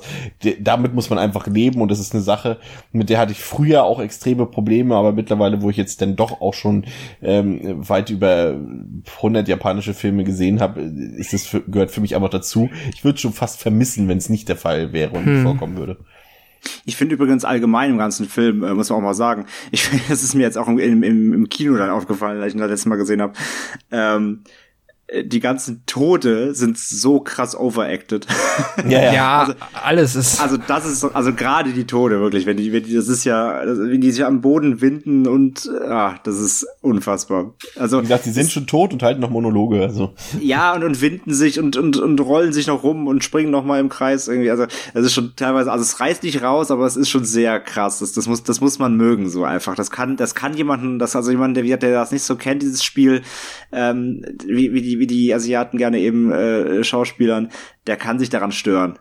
Wobei man auch natürlich auch gleichzeitig ein Lob aussprechen muss. Also ich finde, es sind ja teilweise Leute, die halt vorher nie geschauspielert haben. Es wurden ja über 800 Leute da gecastet über mehrere Monate und und was ich halt bemerkenswert finde, ist, dass es halt zum Beispiel keine Stunt-Doubles gab für die für die Jungdarsteller und es sind ja schon auch ein paar einige Action-Szenen mit drin und so und das muss man dann auch natürlich dann wiederum lobend ähm, erwähnen in dem Fall. Das stimmt, ja, das stimmt. Und gerade so eine Sachen mit, sind natürlich, gut, die, die meisten Schauspieler, es waren jetzt nicht waren jetzt nicht so viele Schauspieler in diesem Alter ihrer Filmfiguren, also 15, 16, sondern meistens älter, aber es ist natürlich trotzdem schwierig, auch gerade so eine, so eine, so eine expliziten Gewaltszenen, das nimmt er natürlich auch immer schon mit, ähm, denke ich mal, das ist ja, äh, wir haben das ja damals auch bei Halloween gesagt, mal kurz angesprochen, bei Daniel Harris war es, glaube ich, ähm, ähm, dann du da die ganze Zeit mit Michael Myers drehen musst und sowas und hier wird jetzt nicht so extrem gewesen sein, aber es ist natürlich sicherlich eine psychische und auch physische Herausforderung, in so einem Film mitzuspielen, ne? Mhm. Ja, da gebe ich dir recht, das stimmt, ja. Definitiv. Ähm, was ich noch fragen wollte, hatte ihr ab und zu ein Problem damit, so jetzt mit der Cinematografie. Ich bin der Meinung, man sieht halt schon an einigen Stellen mal hier und da Greenscreen. Ähm, hat euch das gestört? Oder, weil ich finde den Film, da ist, also vielleicht liegt es jetzt auch quasi an Blu-ray-Qualität, aber man hat nicht immer das Gefühl, dass das jetzt halt gerade wirklich auf dieser Insel stattfindet, sondern so ein bisschen theateresk schon wirkt. Oh, fand ich eigentlich gar nicht so. Also ich fand okay. ein paar CGI-Sachen fallen natürlich auf, aber wenn du dann jetzt, wenn wir nachher äh, nochmal kurz auf den zweiten Teil äh, ein, auf den eingehen, da ist es zum Beispiel wesentlich krasser, finde ich. Das, was ja, du jetzt eben gesagt hast, trifft eher auf den zweiten Teil da total zu. Hier finde ich eher weniger. Also ich finde schon, dass der atmosphärisch ziemlich dicht ist und dass da wenig bei ist, natürlich sieht das, sind das Kulissen. Es ist ja auch, auch immer noch ein Low-Budget-Film. Mhm. Und, und man sieht das natürlich auch an vielen Stellen, dass es jetzt nicht eben die abgelegene Insel ist und so weiter. Aber ich finde, sie haben das schon ziemlich gut gemacht. Also da ähm, muss ich sagen, das hat mich nicht rausgeholt aus der Atmosphäre. Selbst wenn da so ein paar Kleinigkeiten waren vielleicht, ähm, die du gerade ansprichst, aber nicht so, dass mich das irgendwie aus der Stimmung gezogen hätte. Ich weiß nicht, wie es bei André war. Nee, ich finde es auch gut. Ich, also sie haben es auf jeden Fall gut kaschiert. Das ist ein, also das einzige Setting, wo ich das immer ein bisschen Gefühl habe, ist halt diese Hackerhöhle. die, die, die, wirkt wirklich so ein bisschen so, die holen, die holen wir aus Moonraker, aus dem Set von Moonraker, Moonraker ja. raus und setzen sie in Battle Royale irgendwie. Also es wirkt einfach so völlig deplatziert, aber das ist eine andere Geschichte nochmal, weil halt das gesamte Konstrukt von dieser, äh, ja, von dieser Szene, von dieser Gruppe mich eh halt nicht, nicht so ganz zufriedenstellt. Aber sonst finde ich, haben sie es eben immer gut kaschiert. Also ich finde schon, dass der auch, der wirkt wie auf einer Insel, auch wenn es vielleicht nicht eben nicht so ist. Ähm, auch halt natürlich diese, diese, diese Schul Schulzentrum, diese Zentrale quasi oben, wo Kitano ist, wenn der dann noch da über diese Insel aus dem Fenster guckt. Ich finde schon, das hat einfach eine Gesamtstimmung, das passt. Also ich, klar, wie gesagt, der Look ist, der Look ist trotzdem irgendwie so rough, weil es eben natürlich keine High-Value Hollywood-Produktion ist. Ähm, aber ich finde auch, ist der, der, der ist schon sehr stimmig. Also ich fand auch, das haben sie gut kaschiert. Ja. Die, ähm, was, was der Regisseur, also, also ähm, äh, Kinji Fukazuka auch gesagt hat, äh, das wollte ich nur mal anmerken, weil das ist halt bevor ich es vergesse, wenn wir das hier abrunden. Ähm, wir hatten, sind ja eingangs schon darauf eingegangen, dass halt der Film zum einen damit spielt, dass erst diese Ausnahmesituation so ein bisschen das, das Innenleben der, der Jugendlichen herausholt. Und er hat natürlich auch ein paar andere Sachen. Es wird ja viel diskutiert, was in diesem Film drinsteckt, ob das zum Beispiel auch die aufkeimende Jugendgewalt in Japan ist. Und äh, letztendlich selbst hat äh, Fukasaku gesagt, dass es einfach sein, dieser Film soll einfach seine Worte seine Worte gerichtet an die nächste Generation, an, an, an Kindern und Jugendlichen sein und dass es immer Hoffnung gibt und dass man, dass man auch, wenn, wenn die Welt im Abgrund ist, immer noch was rausholen kann dabei. Dass es aber auch gleichzeitig immer so, so Kritik auch an die Erwachsenen ist, dass halt, äh, dass die Erwachsenen immer die Kinder für Probleme in der Gesellschaft und immer ist es die Verrohung der Jugend, die schuld ist an irgendwelchen gesellschaftlichen Problemen ist. Und äh, fandet ihr, das kam gut rüber oder denkt ihr, das ist eher sowas, wo der Regisseur im Nachhinein sagt, äh, ja, okay, der hat jetzt im Nachhinein noch ein bisschen Gesellschaftskritik darauf gequatscht, aber ich finde schon, dass der Film halt kein reiner Exploitation-Film ist, sondern wirklich auch von vornherein dieses Anliegen, scheinbar ja mit Sicherheit auch im Roman so verankert, ähm, diese Absicht hat, auch wirklich was zu erzählen. Im Gegensatz zum zweiten Teil nachher. Hm. Ich lasse André mal den Vortritt. Ähm, ja, bin ich, bin ich auf jeden Fall auch dabei. Ähm, der, also ich finde der, ich finde, ich, ich finde der Film schafft das in vielen Szenen, aber nicht durchgehend. Also ich finde den, den der, der Opener ist halt schon mega stark, haben wir jetzt schon gesagt. Ähm, der holt dich direkt passend ab. Und ähm, dann zwischenzeitlich eben auch mit den Rückblenden, wo dann auch rauskommt teilweise Verhältnis zu Eltern und so weiter der der Schüler. Da kommt es ganz stark raus. Es gibt aber finde ich auch so einen kleinen Part so im Film, vielleicht das sind so vielleicht so 20 Minuten oder so, ähm, was auf die Länge nicht viel wirkt, aber es gibt so, ich finde so einen Mittelpart, da vergisst du jetzt komplett. Weil da geht's dann wirklich, also da geht's fast ausschließlich eben nur um Zwist so, ähm, äh, ja wirklich Differenzen zwischen Schülern und, Potenzial eben und dann äh, das die Gewalt auszu, auszuüben und so weiter. Es gibt ein, ich, also ich finde, er, zieht es nicht ganz kohärent durch. Ich will auch hier weiß ich nicht, wie es eben im Buch ist, weil der auch, glaube ich, ähm, wie hat Background-mäßig noch viel, viel mehr bietet als der Film, ähm, was erst der Lauflänge geschuldet ist. Ähm, aber abgerundet, wie gesagt, weil, weil, weil, weil quasi Anfang und Ende und äh, eben die ähm, Rückblenden und Auserzählungen der, der Charaktere dann äh, aber stimmt ähm, ist die Message halt auf jeden Fall da. Also wie gesagt, ich würde niemals Battle Royale als Exploitation-Film betiteln, das ist auf keinen Fall. Ähm, er hätte es nur meiner Meinung nach ein bisschen, glaube ich, sogar noch mit mehr Fingerspitzengefühl machen können, aber dafür fehlte vielleicht auch einfach vielleicht Budget, vielleicht Erfahrung, weiß ich nicht. Kann ich jetzt so nicht betiteln, weil ich nicht weiß, natürlich wie der, wie die Produktionsgeschichte in, beziehungsweise Fuka, der Fukasaku da, ähm, was da sein, was da seine Intention natürlich auch dann war, beziehungsweise was da sein Skill war. Aber ähm, im Endeffekt zusammengefasst, ja, ähm, der Film bringt das rüber, ähm, nicht durchgehend, aber man versteht auf jeden Fall die Aussage und kann die auf jeden Fall auch greifen. Pascal, ähm, dein Fazit zu Battle Royale? Mhm. Ähm, ich habe mich hat mir der Film schon äh, beim ersten Mal und auch dann beim ja jedem weiteren jeder weiteren Sichtung sehr gut gefallen. Ähm, ich kann es so ein bisschen, also ich mag ja japanische Filme. Ich bin auch schon früh mit äh, so diesem japanischen Humor über Animes am Anfang und dann später über Realfilme äh, in Berührung gekommen. Deswegen habe ich da gar kein Problem, dass es irgendwie abschreckend oder dass es irgendwie ungewohnt für mich wirkt. Und dann ähm, darüber hinaus finde ich, ich kann es bei Battle Royale nicht so richtig zusammenfassen, was ich jetzt so super stark daran finde. Ich meine, die Idee ist toll, die finde ich klasse, aber ähm, viel stärker finde ich eigentlich eigentlich, wie der Film mit den Figuren spielt, weil eine Stärke, die ich dem wirklich äh, hoch anrechnen muss, ist, dass bei so vielen Figuren, und der Film hat jetzt eine normale Laufzeit, sag ich mal, ähm, schafft er es trotzdem, dass ich irgendwie recht schnell aufgrund dieser Situation und aufgrund der echt toll gecasteten Schauspieler immer so ein bisschen mitfieber. Auch jetzt mit Figuren, die ich vielleicht gerade seit 30 Sekunden zum ersten Mal gesehen, äh, vor 30 Sekunden zum ersten Mal gesehen habe ähm, und die dann relativ schnell halt einfach sterben oder sonst wie was mit denen passiert. Das funktioniert sehr gut. Und dann hat der Film halt diesen äh, diesen, ja, weiß ich nicht, die Gewalt ist halt äh, einerseits immer eine Mischung aus sehr ernst, sehr hart, aber auch sehr mit so einer lustigen Note. Ähm, da hat halt so einen kruden Humor, der sich auch durch den Film durchzieht. Dazu die Atmosphäre und äh, die Stimmung, die der Film erzeugt, das passt für mich zusammen und ja, ich finde den Film sehr stark und als Bewertung gebe ich dem viereinhalb von fünf Sternen. Gibt's ja gar nicht. André, dein Fazit. Mein Fazit. Ähm Battle Royale, wichtiger, wichtiger, wichtiger Film, definitiv. Ähm, nicht nur fürs japanische Kino, sondern auch allgemein. Ähm, bin da, bin da fast so ein bisschen so, fast, fast wie Fazit für mich für Oldboy, nämlich der auch für mich einer der wichtigsten japanischen Filme so, ähm, der letzten 15, 20, 20 Jahre, ich, äh, ich sag mal, Asi asiatisch, würde ich sagen, ah, okay. asiatisch, also im asiatischen Bereich. Ähm, auf eine ganz andere Art natürlich, ähm, aber auch hier vielleicht der, vielleicht tatsächlich der die Ausgangslage, dass er diesen, dass er so skandalträchtig war, vielleicht gerade wichtig für den Film, weil er dadurch auch die Aufmerksamkeit bekommen hat, die er brauchte, ähm, weil ich glaube, Battle wenn du den so siehst, der könnte theoretisch, hätte theoretisch auch komplett unterm Radar verschwinden können. Ähm, was aber eben durch den Medienrummel, eben den er erzeugt hat, eben durch die Thematik und so weiter, ähm, aber eben geschafft hat, sich hochzuhalten und dann eben auch ähm, vielleicht auch in manchen Kreisen zum verzweifelhaften Kultfilm zu werden, weil habe ich ja vorhin gesagt, es gibt Leute, die sehen wieder nur die Gewalt drin. Ähm, ich meine, klar, das hast du, das hast du immer ähm, bei solchen Filmen. Ähm, deutlich aber natürlich klar der der der äh, sozialkritische Aspekt auf jeden Fall natürlich der der ausschlaggebende Punkt bei dem Film wenn auch natürlich die, dra die drastische Darstellung wichtig ist und auch funktioniert.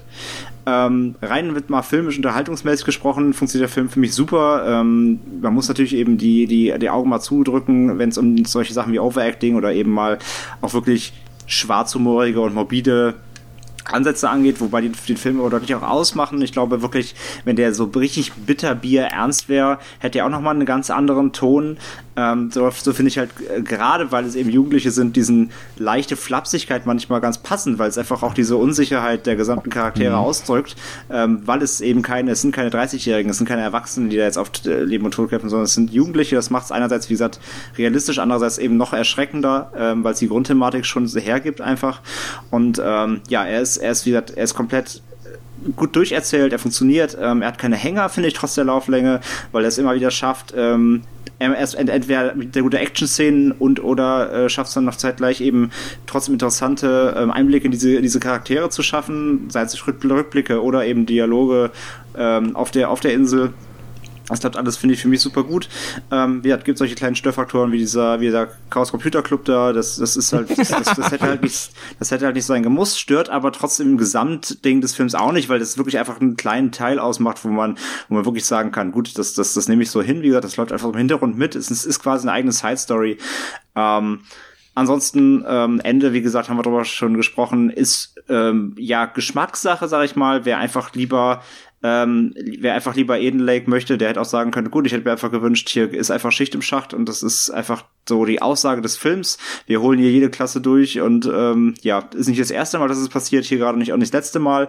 Ähm, gleichzeitig finde ich aber das Ende, wie es jetzt gekommen ist, dass sie am Ende, wie gesagt, äh, zwei überleben, ähm, irgendwie auch eine coole, coole Message wiederum, weil, die, weil der Film am Ende sagt, du kannst das System auch brechen so. Du kannst das System austricksen, wenn du wenn du willst.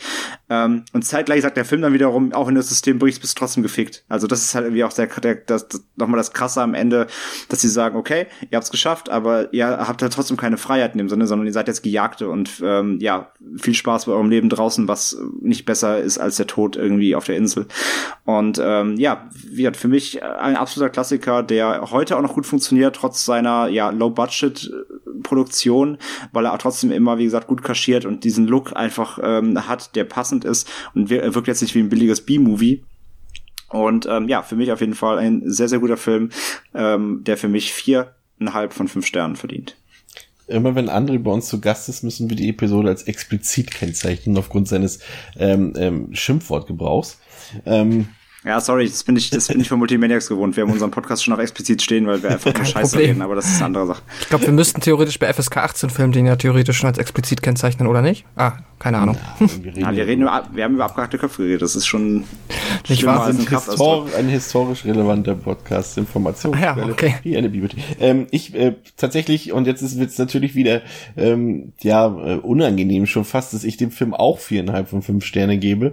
Ähm, ich bin gespannt, wann wir es irgendwann mal schaffen, unterschiedliche Wertung hier abzugeben, wenn selbst unser Gast auch noch dieselbe Wertung hat. Ähm, ja, liegt, auch, dann müssen wir nächstes Mal über einen Film reden, der einfach strittiger ist, weil ich ja, finde, Battle Royale ist halt nicht strittig. Er ist vielleicht umstritten, aber er ist in, als Filmbewertungstechnisch ist er nicht strittig. Wir, wir, Meine wir, Meinung. wir werden im Februar über Hatchet reden, über die Hatchet 3. Vielleicht kriegen wir da ja dann mal äh, nicht Konsens hin. Aber mal schauen. Ähm, ich jedenfalls finde auch, dass äh, Battle Royale ein sehr, sehr guter Film ist, der wirklich sehr bissig ist, der sehr brutal ist, ähm, böse auch ist in seiner Darstellung und, und, und dass es auch diesen satirischen gesellschaftskritischen Charakter hat, dass er sich mit der Gesellschaft Japans auseinandersetzt und, und, und deren Eigenheiten in der Kultur. Und ihr habt das eigentlich, eigentlich schon alles sehr gut zusammengefasst, da brauche ich gar nicht mehr groß noch was zu sagen. Also ähm, das ist nicht ohne Grund einer der bekanntesten japanischen Filme und auch gerade im Westen. Also das ist wirklich auch einer der herausragenden Filme ähm, äh, der japanischen Kinowelt sozusagen. Da gibt's natürlich auch viele andere, aber so gerade aus dem modernen Sektor, also sag ich mal ab, ab ab den 90ern gehört das definitiv zur Speerspitze ähm, des japanischen Kinos, wie wir es auch natürlich schon gerade auch gerade beim Genre-Kino sowieso, wie wir es auch äh, letztes Mal schon mit Mikes äh, Audition hatten.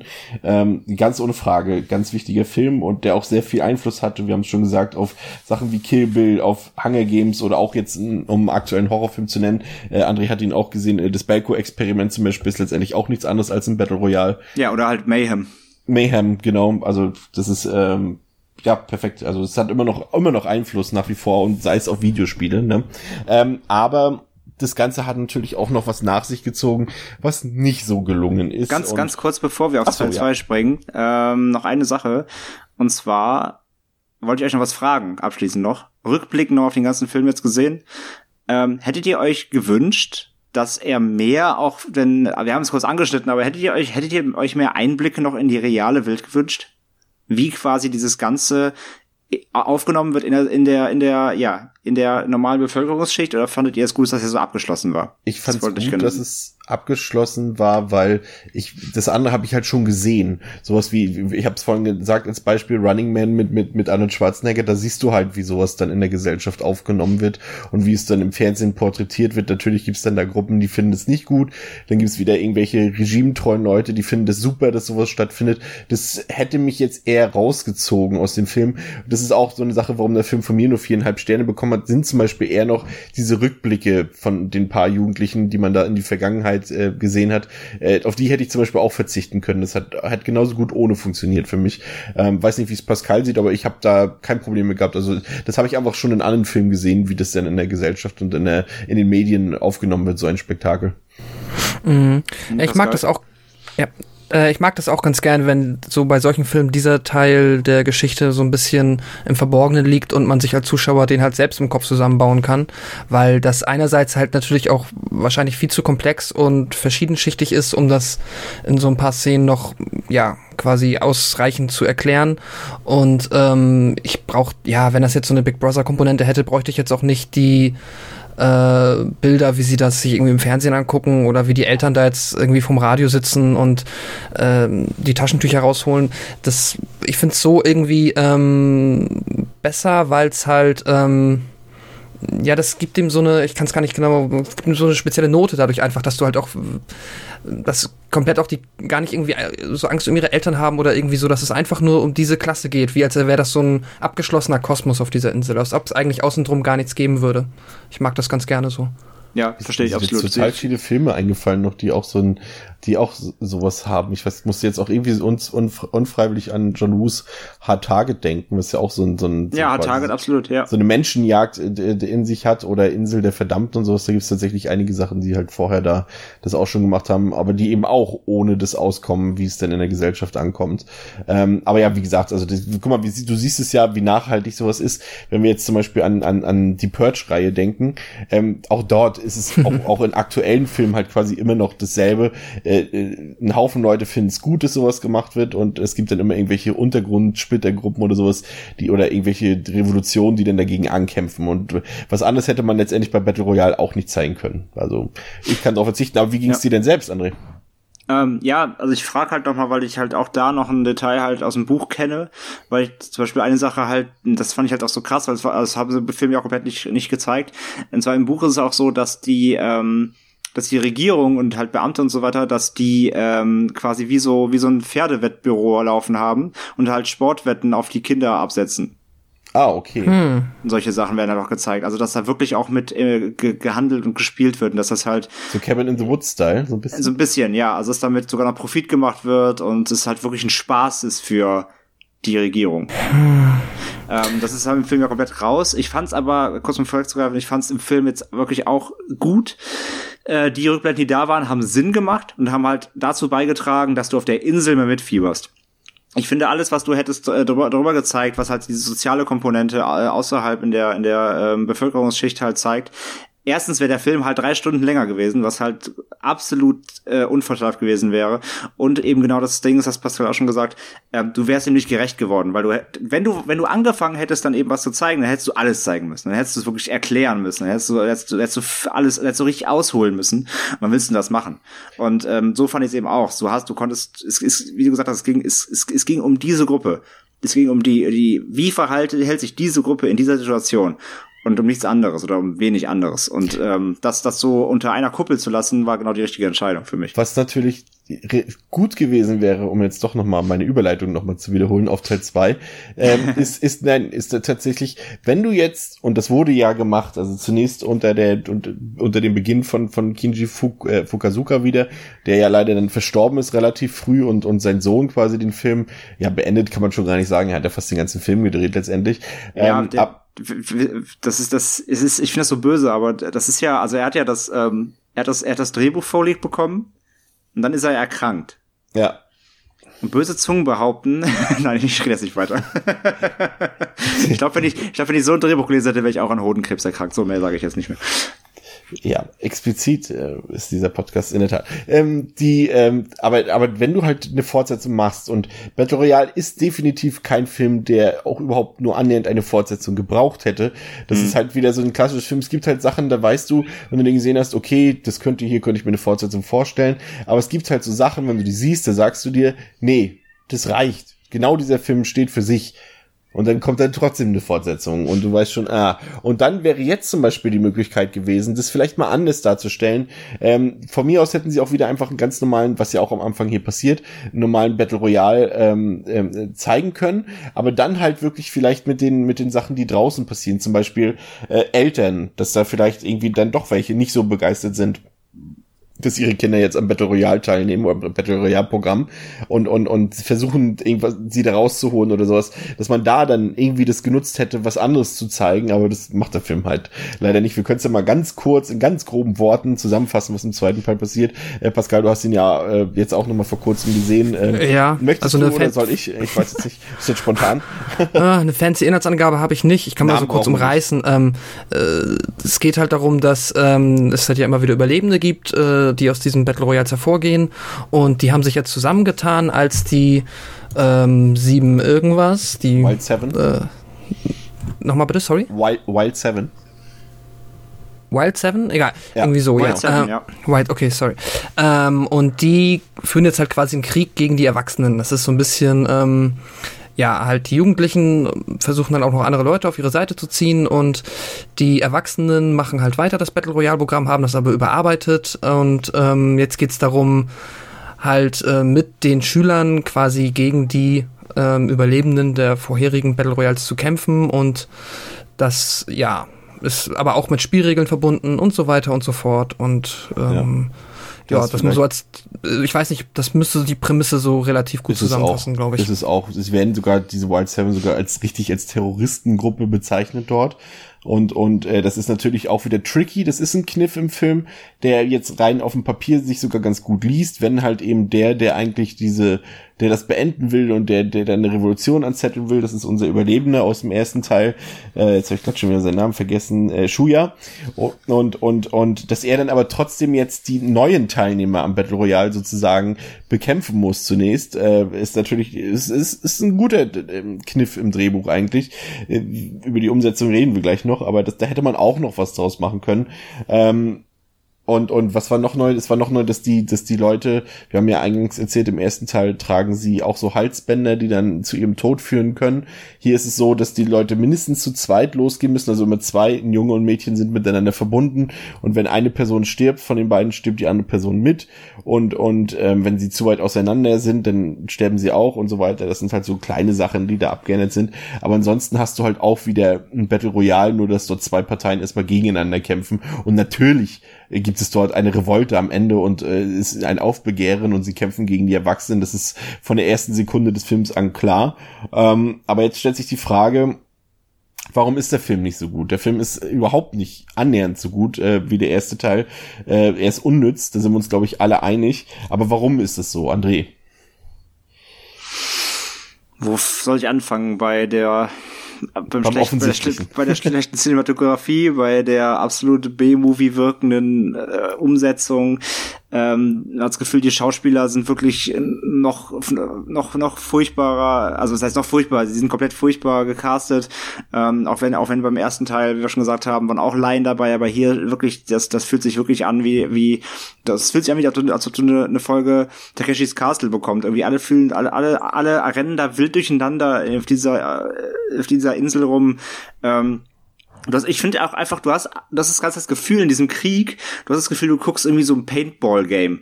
Das wirkt ja. alles so, das wirkt so lächerlich, das wirkt wie so ein, wie so ein Spiel sie, halt. Ne? Also, also manchmal kurz, wie sie, wie ja. sie am Anfang versuchen, äh, Omaha Beach aus, aus ja. äh, Private ich, ich, Ryan ich, ich, äh, nachzudrehen. Ich, wollte es gerade sagen. Ah, okay, wie sorry. Sie, wie, alles gut. Wie sie halt mit diesen Booten anlegen und diese, und dann halt da, diese, dieses, dieses, diese Insel halt stürmen wird, es wirkt wie so ein, als ob du Paintball spielst. So, du denkst gleich, kommt die Sirene, so, ja, alles klar, nochmal bitte fünf Euro einwerfen zum Weiterspielen. Es, also, das dieser Look and Feel halt, das hat null Stimmung. Überhaupt nicht. Ähm, dann geht mir halt in dem Film auch komplett diese, diese Plotline eben mit der Tochter von Kitano auf den Sack. Ja. Ähm, die halt, ähm, also quasi, das nimmt Bezug auf dieses, äh, das hast du von erwähnt, glaube ich, Pascal, mit diesem gemalten Bild. Oder was du es, Christian? Ich weiß nicht, wer hat das gesagt? Nee, ich hatte das gesagt, genau. Das, jetzt geht es ja um die Tochter von äh, Kitano und die möchte mehr rausfinden über das Mädchen, das nicht sie ist auf dem Bild von ihrem Vater, genau, sondern genau, halt genau. diese Noriko. Also das nimmt Bezug eben auf dieses Bild, auf dieses, äh, was dieses gemalte Bild. Genau. Und also sie dachte mal, es soll sie selbst darstellen, aber wohl anscheinend nicht. Und sie will halt mehr rausfinden, äh, was da Phase ist und will halt mit Shuya und Noriko sprechen. Und was macht sie? Na klar, sie meldet sich freiwillig zum BR-Programm. super Idee. Also auch noch so über, aber, aber auch so eine dumme Idee auch noch. Sie ist, geht dann ja nicht, du kannst dich ja nicht dafür anmelden, du kannst nur versuchen, quasi in die Zielgruppe zu rutschen. Ja. Das heißt, sie ja, versaut sich so. einfach schon mal von vornherein ihr Leben, indem sie sich auf diesem Rüpel-Internat anmeldet. Genau, genau. In der Hoffnung, ja. dass das ist schon so geil, dieses Internat, dieses Rugby-Spiel da am Anfang. Das ist halt wirklich das, was ich, was ich vorhin schon meinte. Das ist halt so alles so grotesk. Mad Max, aber aber halt äh, das schlechte Mad Max sozusagen. Ähm, das ist halt so, ach, ich weiß nicht, nee, wie diese Abklatschfilme aus den 80ern mit irgendwelchen Gangs, auch so hier äh, die Klasse von 1999 und so eine Sachen, wo die halt wirklich alle so obvious gekleidet sind, als wenn sie gerade auf dem Karneval sind und so und komische Frisuren haben und so wirkt es halt auch diese komplette Battle Royale 2 Film. Aber du hast es schon ganz gut gesagt oder ihr beide habt es gut gesagt. Für mich ist das Hauptproblem vor allem auch diese Logik. Das macht halt alles überhaupt keinen Sinn, was da gezeigt wird. Auch auch die Rolle von Shuya, der im ersten Teil auch wirklich sympathisch war und und und du hast so den Eindruck am Ende vom ersten Teil, wie es ja auch gesagt wird, und man kann ja jetzt auch im Verborgenen weiterkämpfen und so weiter. Ja, aber warum, what the fuck, gehst du dann auf diese scheiß Insel und, und, und versuchst von dort aus den Kampf zu führen, wo niemand etwas davon mitbekommt, weil es ja eben nicht im Fernsehen gezeigt wird zum Beispiel. Ähm, niemand weiß, dass du da kämpfst und du kämpfst gegen Kinder. Also es macht einfach überhaupt keinen Sinn, was er da macht auf der Insel. So sieht doch kein Revolutionskampf aus, oder was? Nee. Da ist ja selbst ist, ja bei Hunger Games fortschrittlicher. Ja, das ist alles äh, nicht so wirklich sinnig und weiß nicht, mich hat der Film schon verloren. Äh, ich mag, wir haben ja schon lange drüber gesprochen, diese tolle Eröffnungsszene, wenn sie da alle äh, beim ersten Teil jetzt in dem Besprechungsraum sitzen und Kitano denen das erklärt und das ist einfach, das ist toll und das, was hier quasi das Äquivalent dafür ist, das ist, äh, also erstmal der Kitano-Ersatz, den finde ich fürchterlich. Der, der ist einfach nicht cool, aber soll es sein, aber es hat nicht geklappt. Und die ist so überstrapaziert, diese Besprechung, und mit das ist so schlecht und so nervig und so, weiß nicht, dadurch, das steht halt so extrem im Schatten seines äh, Vorgängers, dass das nicht zu einer Sekunde für mich funktioniert hat und ich echt sehr schnell sehr genervt war und ihn nicht mehr weiter gucken wollte das eigentlich. War der, der einzige Kniff, der da, und das war der einzige Moment im ganzen Film, wo ich kurz überrascht war, und das natürlich spricht nicht für den Film, dass es gleich am Anfang war, weil dieser, sie sollten ja dann ähm, er hat sie ja aufgeteilt auf zwei, erstmal auf eine Seite und sie sollten dann entweder Gewinner oder Verlierer sein oder sowas, sowas wie eine Art Loser und Nicht-Loser und hat dann jeden einzelnen aufgerufen, machst du mit, dann bist du kein Loser, machst du nicht mit, bist du ein Loser? Und dann ist ja dieser eine junge Mann, der da so schon so ein bisschen sich gegenstemmt und, und da diskutiert und sagt, er macht es auf keinen Fall und so weiter. Und ähm, er, er wird dann noch von dem Kitano-Ersatz ins Knie geschossen und, und du denkst dann im Moment, okay, ja, komm, er geht jetzt trotzdem rüber und er wird unsere Hauptfigur im Film. Nein, er wird, ihm wird der Schädel weggeblasen und da dachte ich, okay, okay.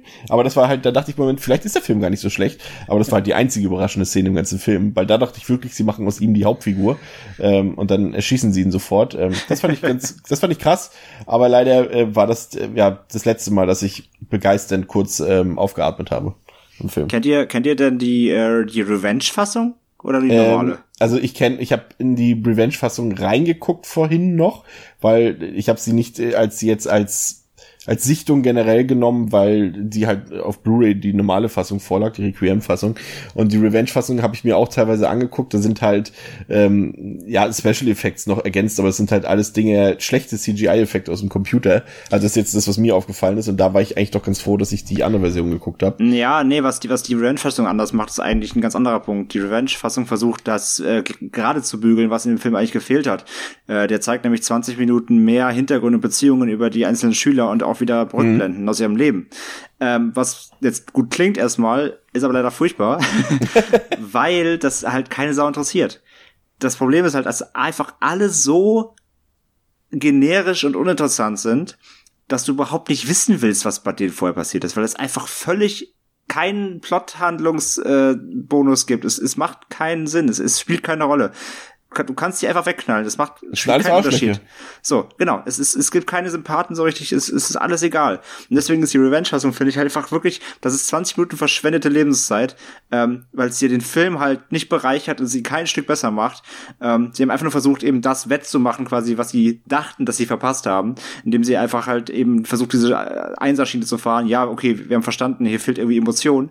Ja, wenn du aber Grund, grundlegend sympath unsympathische Charaktere hast, dann kannst du den noch so, du kannst so ganz vom Babyalter bis, bis zum 15 Lebensjahr zeigen, interessiert trotzdem keinen Menschen. Und das fühlt ähm, sich deswegen, dauert 20 Minuten länger und äh, sind 20 Minuten länger schlechter Film, deswegen kann man sich auf jeden Fall schenken. Das fühlt sich auch so schwerfällig alles an, dieser Film. Der erste ist halt so durchgängig unterhaltsam bei allem Bösartigen, was er da zeigt, aber er ist halt gut gepaced und er hat eine gute Erzählweise, ist sehr kurzweilig, obwohl der Film zwei Stunden geht, ist er halt mega kurzweilig und, und, und, und, und super unterhaltsam und, und spannend und so weiter. Ja. Und der zweite Teil, der suhlt sich halt in Selbstmitleid der Figuren, dass sie halt die ganze Zeit immer so an der Grenze Grenze zum Rumjaulen, Rumweinen und Diskutieren. Und dann erzählen sie immer irgendwelche Durchhalteparolen und sowas, aber das ist dir alles egal, wie André schon gesagt hat, weil die Figuren halt total egal sind. Und dann interessieren dich die Emotionen von diesen Figuren auch nicht mehr, weil sie aufgesetzt sind.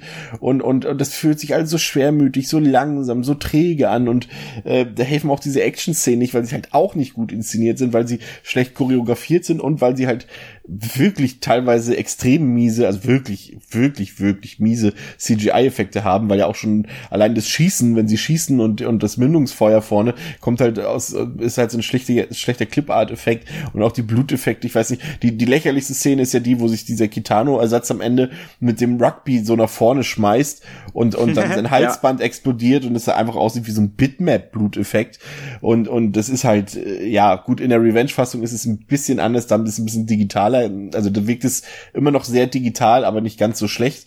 Aber das ist halt so, da ist es halt das, was Pascal vorhin gesagt hat, das wirft dann hier komplett raus. Es wirkt alles wie Kulisse, es wirkt alles künstlich und, und nicht besonders, äh, nicht besonders äh, ästhetisch sozusagen.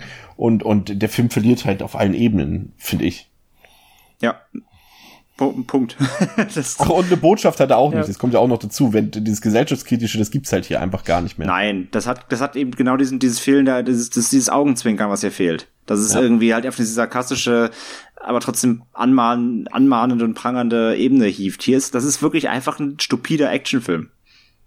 Ja, aber halt eben auch kein guter. Äh, Pascal, äh, dein Fazit zu Battle Royale 2. Oh, ähm, Finde ich nicht gut. Äh, kann ich nicht empfehlen. Also äh, ja, alles, was ihr gesagt habt, stimmt maximal, stimme ich maximal zu. Ähm, wenn man irgendwie das Bedürfnis hat, man muss alles gesehen haben, dann meinetwegen. Aber ja, ansonsten lasst es lieber sein. Und ich wüsste jetzt gar nicht, oh, irgendwas, ich sag einfach eineinhalb Punkte. Wir haben uns den fünf. extra angesehen, damit ihr euch den nicht mal ansehen müsst. Genau. Ich Und cool. Anderthalb, okay, anderthalb Sterne. Okay, André? Ähm, ja, er, er kriegt einen Punkt von mir, weil er ähm, zumindest halt die, die, die, die Hauptcharaktere aus dem ersten noch immer, immerhin weiterführt. Ähm, die grundsätzliche Idee, immerhin noch einen, einen Anlauf zu nehmen und versuchen, diese, diese Kitano-Bildgeschichte irgendwie überhaupt zu erklären. Okay, schenke ich ihm. Ähm, und das war's, was ich ihm schenke. Also ein von fünf. Heute bin ich mal der Good Guy hier mit, äh, ich gebe dem Film zwei Sterne tatsächlich von fünf. Ähm, weil er Haben wir einen anderen Film gesehen? Nein, nein, nein, nein, zwei Sterne sind ja bei mir immer noch nicht gut. Ähm, aber es gibt natürlich, also er ist jetzt nicht so, ich sag mal so, es gibt Wrong-Turn-Filme, die schlechter sind, um jetzt mal äh, Episodenreferenzen hier reinzubringen. Ähm, aber im Prinzip äh, gebe ich euch da recht. Also es ist vollkommen vielleicht ist der Film auch gar nicht so extrem schlecht, weil er hat ja schon auch mal, er hat zum Beispiel die Brutalität ist nach wie vor vorhanden, die Idee ist auch immer noch da, wie ich hatte ja vorhin schon gesagt, ich finde es ja eigentlich gar nicht verkehrt, dass dort der eigentliche Revolutionär gegen seine, gegen eigentlich die, die er beschützen will, kämpfen muss und so weiter. Also es gibt schon ein paar nette Ideen, auch das, was ihr gesagt habt mit, mit Kitano und dem Bild und so weiter. Es ist halt nur einfach, ähm, ja, die Umsetzung ist halt einfach nicht gut. Also es gibt ein paar interessante Ideen, aber alles, was, was, es gibt zu viel, was, was zerstört sozusagen und was stört. Und, und er ist natürlich auch viel zu lang, darüber haben wir noch gar nicht geredet. Er geht halt nochmal irgendwie 20 Minuten länger, in Revenge-Fassung sogar 40 Minuten länger als, als der erste Teil. Und, und, äh, ja, ist halt verschenkt. Es ist unnötig. Ich will nicht sagen, dass es ein richtig schlechter Film ist, das würde ich nicht sagen, aber es ist einer der unnötigsten Filme, die es gibt und vor allem ist es einer der unnötigsten Sequels, die es überhaupt gibt. Ähm, weil ich hatte mit Andrea schon im Vorfeld kurz äh, drüber geredet, ähm, dass es halt es gibt schlechtere Sequels als Battle Royale 2, aber es gibt halt kaum unnötigere, weil es gibt halt Sequels zu Filmen, die halt von vornherein vielleicht nicht so gut sind. Wenn du jetzt ein Sequel zu Wrong Turn machst, zum Beispiel Wrong Turn ist ja kein guter Film, der erste Film schon nicht. Und dementsprechend ist die Fallhöhe ja auch nicht so groß äh, äh, äh, zu den Sequels. Aber hier ist halt der erste Teil aus meiner Sicht ein Meisterwerk und dann fällt es halt doppelt krass negativ und schlimm auf, wenn ja. dann halt äh, das Sequel so bodenlos schlecht ist. Ja. Jetzt habe ich mich selbst widersprochen. Nicht ganz bodenlos schlecht, aber ziemlich schlecht ist. also ich, ich bleib bei zwei Sternen. Also heute, zumindest bei einem Film, ausgerechnet bei diesem Film, sind wir uns denn äh, zwar einig, dass er nicht gut ist, aber wir haben dann alle eine unterschiedliche Bewertung. Das ist doch schön. Ähm, wusstet ihr eigentlich, dass, dass Tarantino in den zweiten mitspielen sollte? Weil, der, weil, weil er den ersten so geil fand? Ähm, er, er wurde angefragt, er sollte nämlich die Rolle des US-Präsidenten spielen. Oh. Ähm, er hatte aber keine Zeit, weil er gerade irgendeine Produktion hatte. Äh, interessant ist ja auch, dass es auch ein, ein US-Remake geben sollte, aber durch das ähm, äh, ja, glück, glücklicherweise Aufploppen von, von, von den Hunger Games und äh, den Tributen von Panem wurde das dann schnell verschoben. Und tatsächlich ja, weißt du, wer es drehen sollte? Nee, Tarantino? Nee, viel besser. Äh, Neil, Neil Moritz. Oh. Fast the Furious-Reihe. Krass. Ja. Aber, aber äh, es ist ja noch nicht vom Tisch, ne? Weißt du ja. Ja, ja, in zehn Jahren nochmal. Äh, die sagten ja, sie wollen es vielleicht irgendwann, wenn diese ganze Panem-Geschichte jetzt mal ein bisschen abgeklungen ist, vielleicht nochmal versuchen. Sie, sie haben ja auch das richtige, das war ja auch das richtige Argument, also davon ab, dass man es generell sowieso nicht remaken sollte, aber war das Argument, äh, dass dann die Leute sagen, oh, das ist ja vom Panem geklaut, das wären tatsächlich wahrscheinlich die Reaktion gewesen. Ja, absolut. Das liest du auch, wenn du überall bei Amazon oder so äh, Rezensionen liest, wobei man das bei Amazon natürlich keine Rezension nennen kann in dem Sinne, aber ähm, ja, das ist ja alles geklaut von den Hunger Games und so, und da weißt du schon, ah, okay, und das wäre dann auch tatsächlich so gewesen. Deswegen ja, freuen wir uns lieber auf das Suspiria Remake, äh, kommt ja auch bald, wird bestimmt wird viel Kracher. besser. Wahrscheinlich. Ähm, ja, und, ansonsten und, und, äh, und der, und der, weiß ich auch nicht, ob ihr es weiß, wusste, wusstet, ähm, es sollte auch eine Fernsehserie geben, ne? Ähm, hier der Sender äh, The CV, der äh, beziehungsweise CW in den USA, ja, ja. die ähm, die auch einige bisschen bisschen mehr genrelastige Serien machen.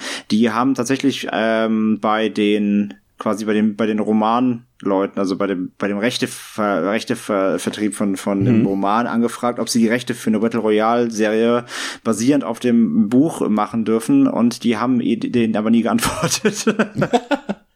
Aber das könnte ich mir sogar noch ganz gut vorstellen. Ähm, das war, genau, das ist nämlich der Punkt, weil ich glaube, eine Serie könnte, könnte, wenn sie wirklich gut gemacht ist, funktionieren. Ähm, das war, das war 2013. Ähm, und ja, ja, sie, die, die, die Rechte, die Rechte, äh, der Verlag hat nie geantwortet. Es gab dann keine, gar keine Kommunikation und damit haben die es dann einfach direkt auch wieder abgesägt. Hätte ich vielleicht gar nicht schlecht gefunden wir, wir sägen uns jetzt auch ab. Ähm, André, vielen Dank, ähm, dass du äh, wieder dabei warst. Äh, wir hören uns ja definitiv dann auch im Februar wieder, wenn wir die wundervolle Hatchet-Reihe besprechen. Ah, ich freue mich schon. Dass Juhu. du dabei warst. Wenn ihr wieder mehr von ja, André danke. hören wollt, hört rein bei den Multimaniacs, kauft Spiele von Square Enix, äh, hört sein, vielleicht aus meiner Sicht äh, seine beste Arbeit äh, bei seinem ähm, etwas kleineren, aber tatsächlich äh, vielleicht aus meiner Sicht schönsten Projekt. Ich bring's immer wieder durcheinander. Es ist Ende mit Mitschrecken, so heißt es richtig. Ne? Ja, und genau. das ist, das, und das, das, das hast du schön introduced und auch danke für die guten Worte. Mittlerweile kannst du aber ruhig sagen, das größere Projekt, weil das hat Multimediax nämlich schon längst überholt. Ach so, okay. Dann vielleicht, ja, okay, okay. Aber was uns sehr, was uns, was uns übrigens sehr freut, und das ist ja auch im Endeffekt dir so mit zu verdanken, weil ihr uns ja mit True Crime Germany auch äh, lobend schon erwähnt habt. Und danach, äh, plus der Erwähnung bei Face of Death, hatten wir nämlich plötzlich irgendwie einen Hörerzuwachs von 300 Prozent. Deswegen äh, ist das auch ist dir zu verdanken. Das ist wieder ein richtiger Circle Jerk hier. Deswegen, ja. Pas äh, deswegen auch an, an, an Pascal, in, äh, vielen Dank, dass du wie immer dabei warst. Und danke Gerne. an mir selbst. Ich habe jetzt schon zweimal verpasst zu erwähnen, dass ich übrigens auch Gast im Bahnhofskino war äh, zum Jahresrückblick 2017 mit ganz tollen illustren Gästen. Es war eine schöne Runde. Haben wir das Kinojahr nochmal Revue passieren lassen. Also könnt ihr diese Folge vom Bahnhofskino, ihr erinnert euch, wir hatten ja Patrick Lohmeier schon zu Gast bei uns, ähm, unbedingt mal reinhören. Und was jetzt noch abschließend interessant ist, wir wollten ja eigentlich, äh, ist ja jetzt kein großes Geheimnis, äh, wir drei hier ähm, wollten ja natürlich auch die Nightmare on M Street Reihe besprechen. Äh, werden wir auch machen, aber tatsächlich etwas später, weil ähm, das einfach keinen Sinn macht, weil das Bahnhofskino äh, vorher die Idee hatte, diese Reihe zu besprechen. Das läuft auch schon. Könnt ihr euch auch schon die erste Episode anhören, die sehr gelungene erste Episode. Und es ist einfach Quatsch, äh, zweimal das parallel gleichzeitig zu machen. Wir machen das später. Deswegen genießt lieber die ähm, ausführlichen Episoden von ähm, Daniel und Patrick und hört euch das an. Äh, von uns war es das jetzt erstmal. Wir haben auch in der nächsten Woche nochmal einen japanischen Horrorfilm hier bei uns äh, zum Thema und schließen damit dann auch den Japanuary ab, äh, bevor es dann im Februar regulär weitergeht. Danke fürs Zuhören. Eine schöne Zeit. Schaut euch Horrorfilme an, schaut euch japanische Horrorfilme an. Ist Battle Royale eigentlich ein Horrorfilm? Das klären wir beim nächsten Mal. Bis dahin, auf Wiederhören bei Devils and Demons. Danke, dass ihr bei der 40. Episode, ist es ein Jubiläum, auch das klären wir beim nächsten Mal, zugehört habt. auf Wiederhören. Ciao. Bye.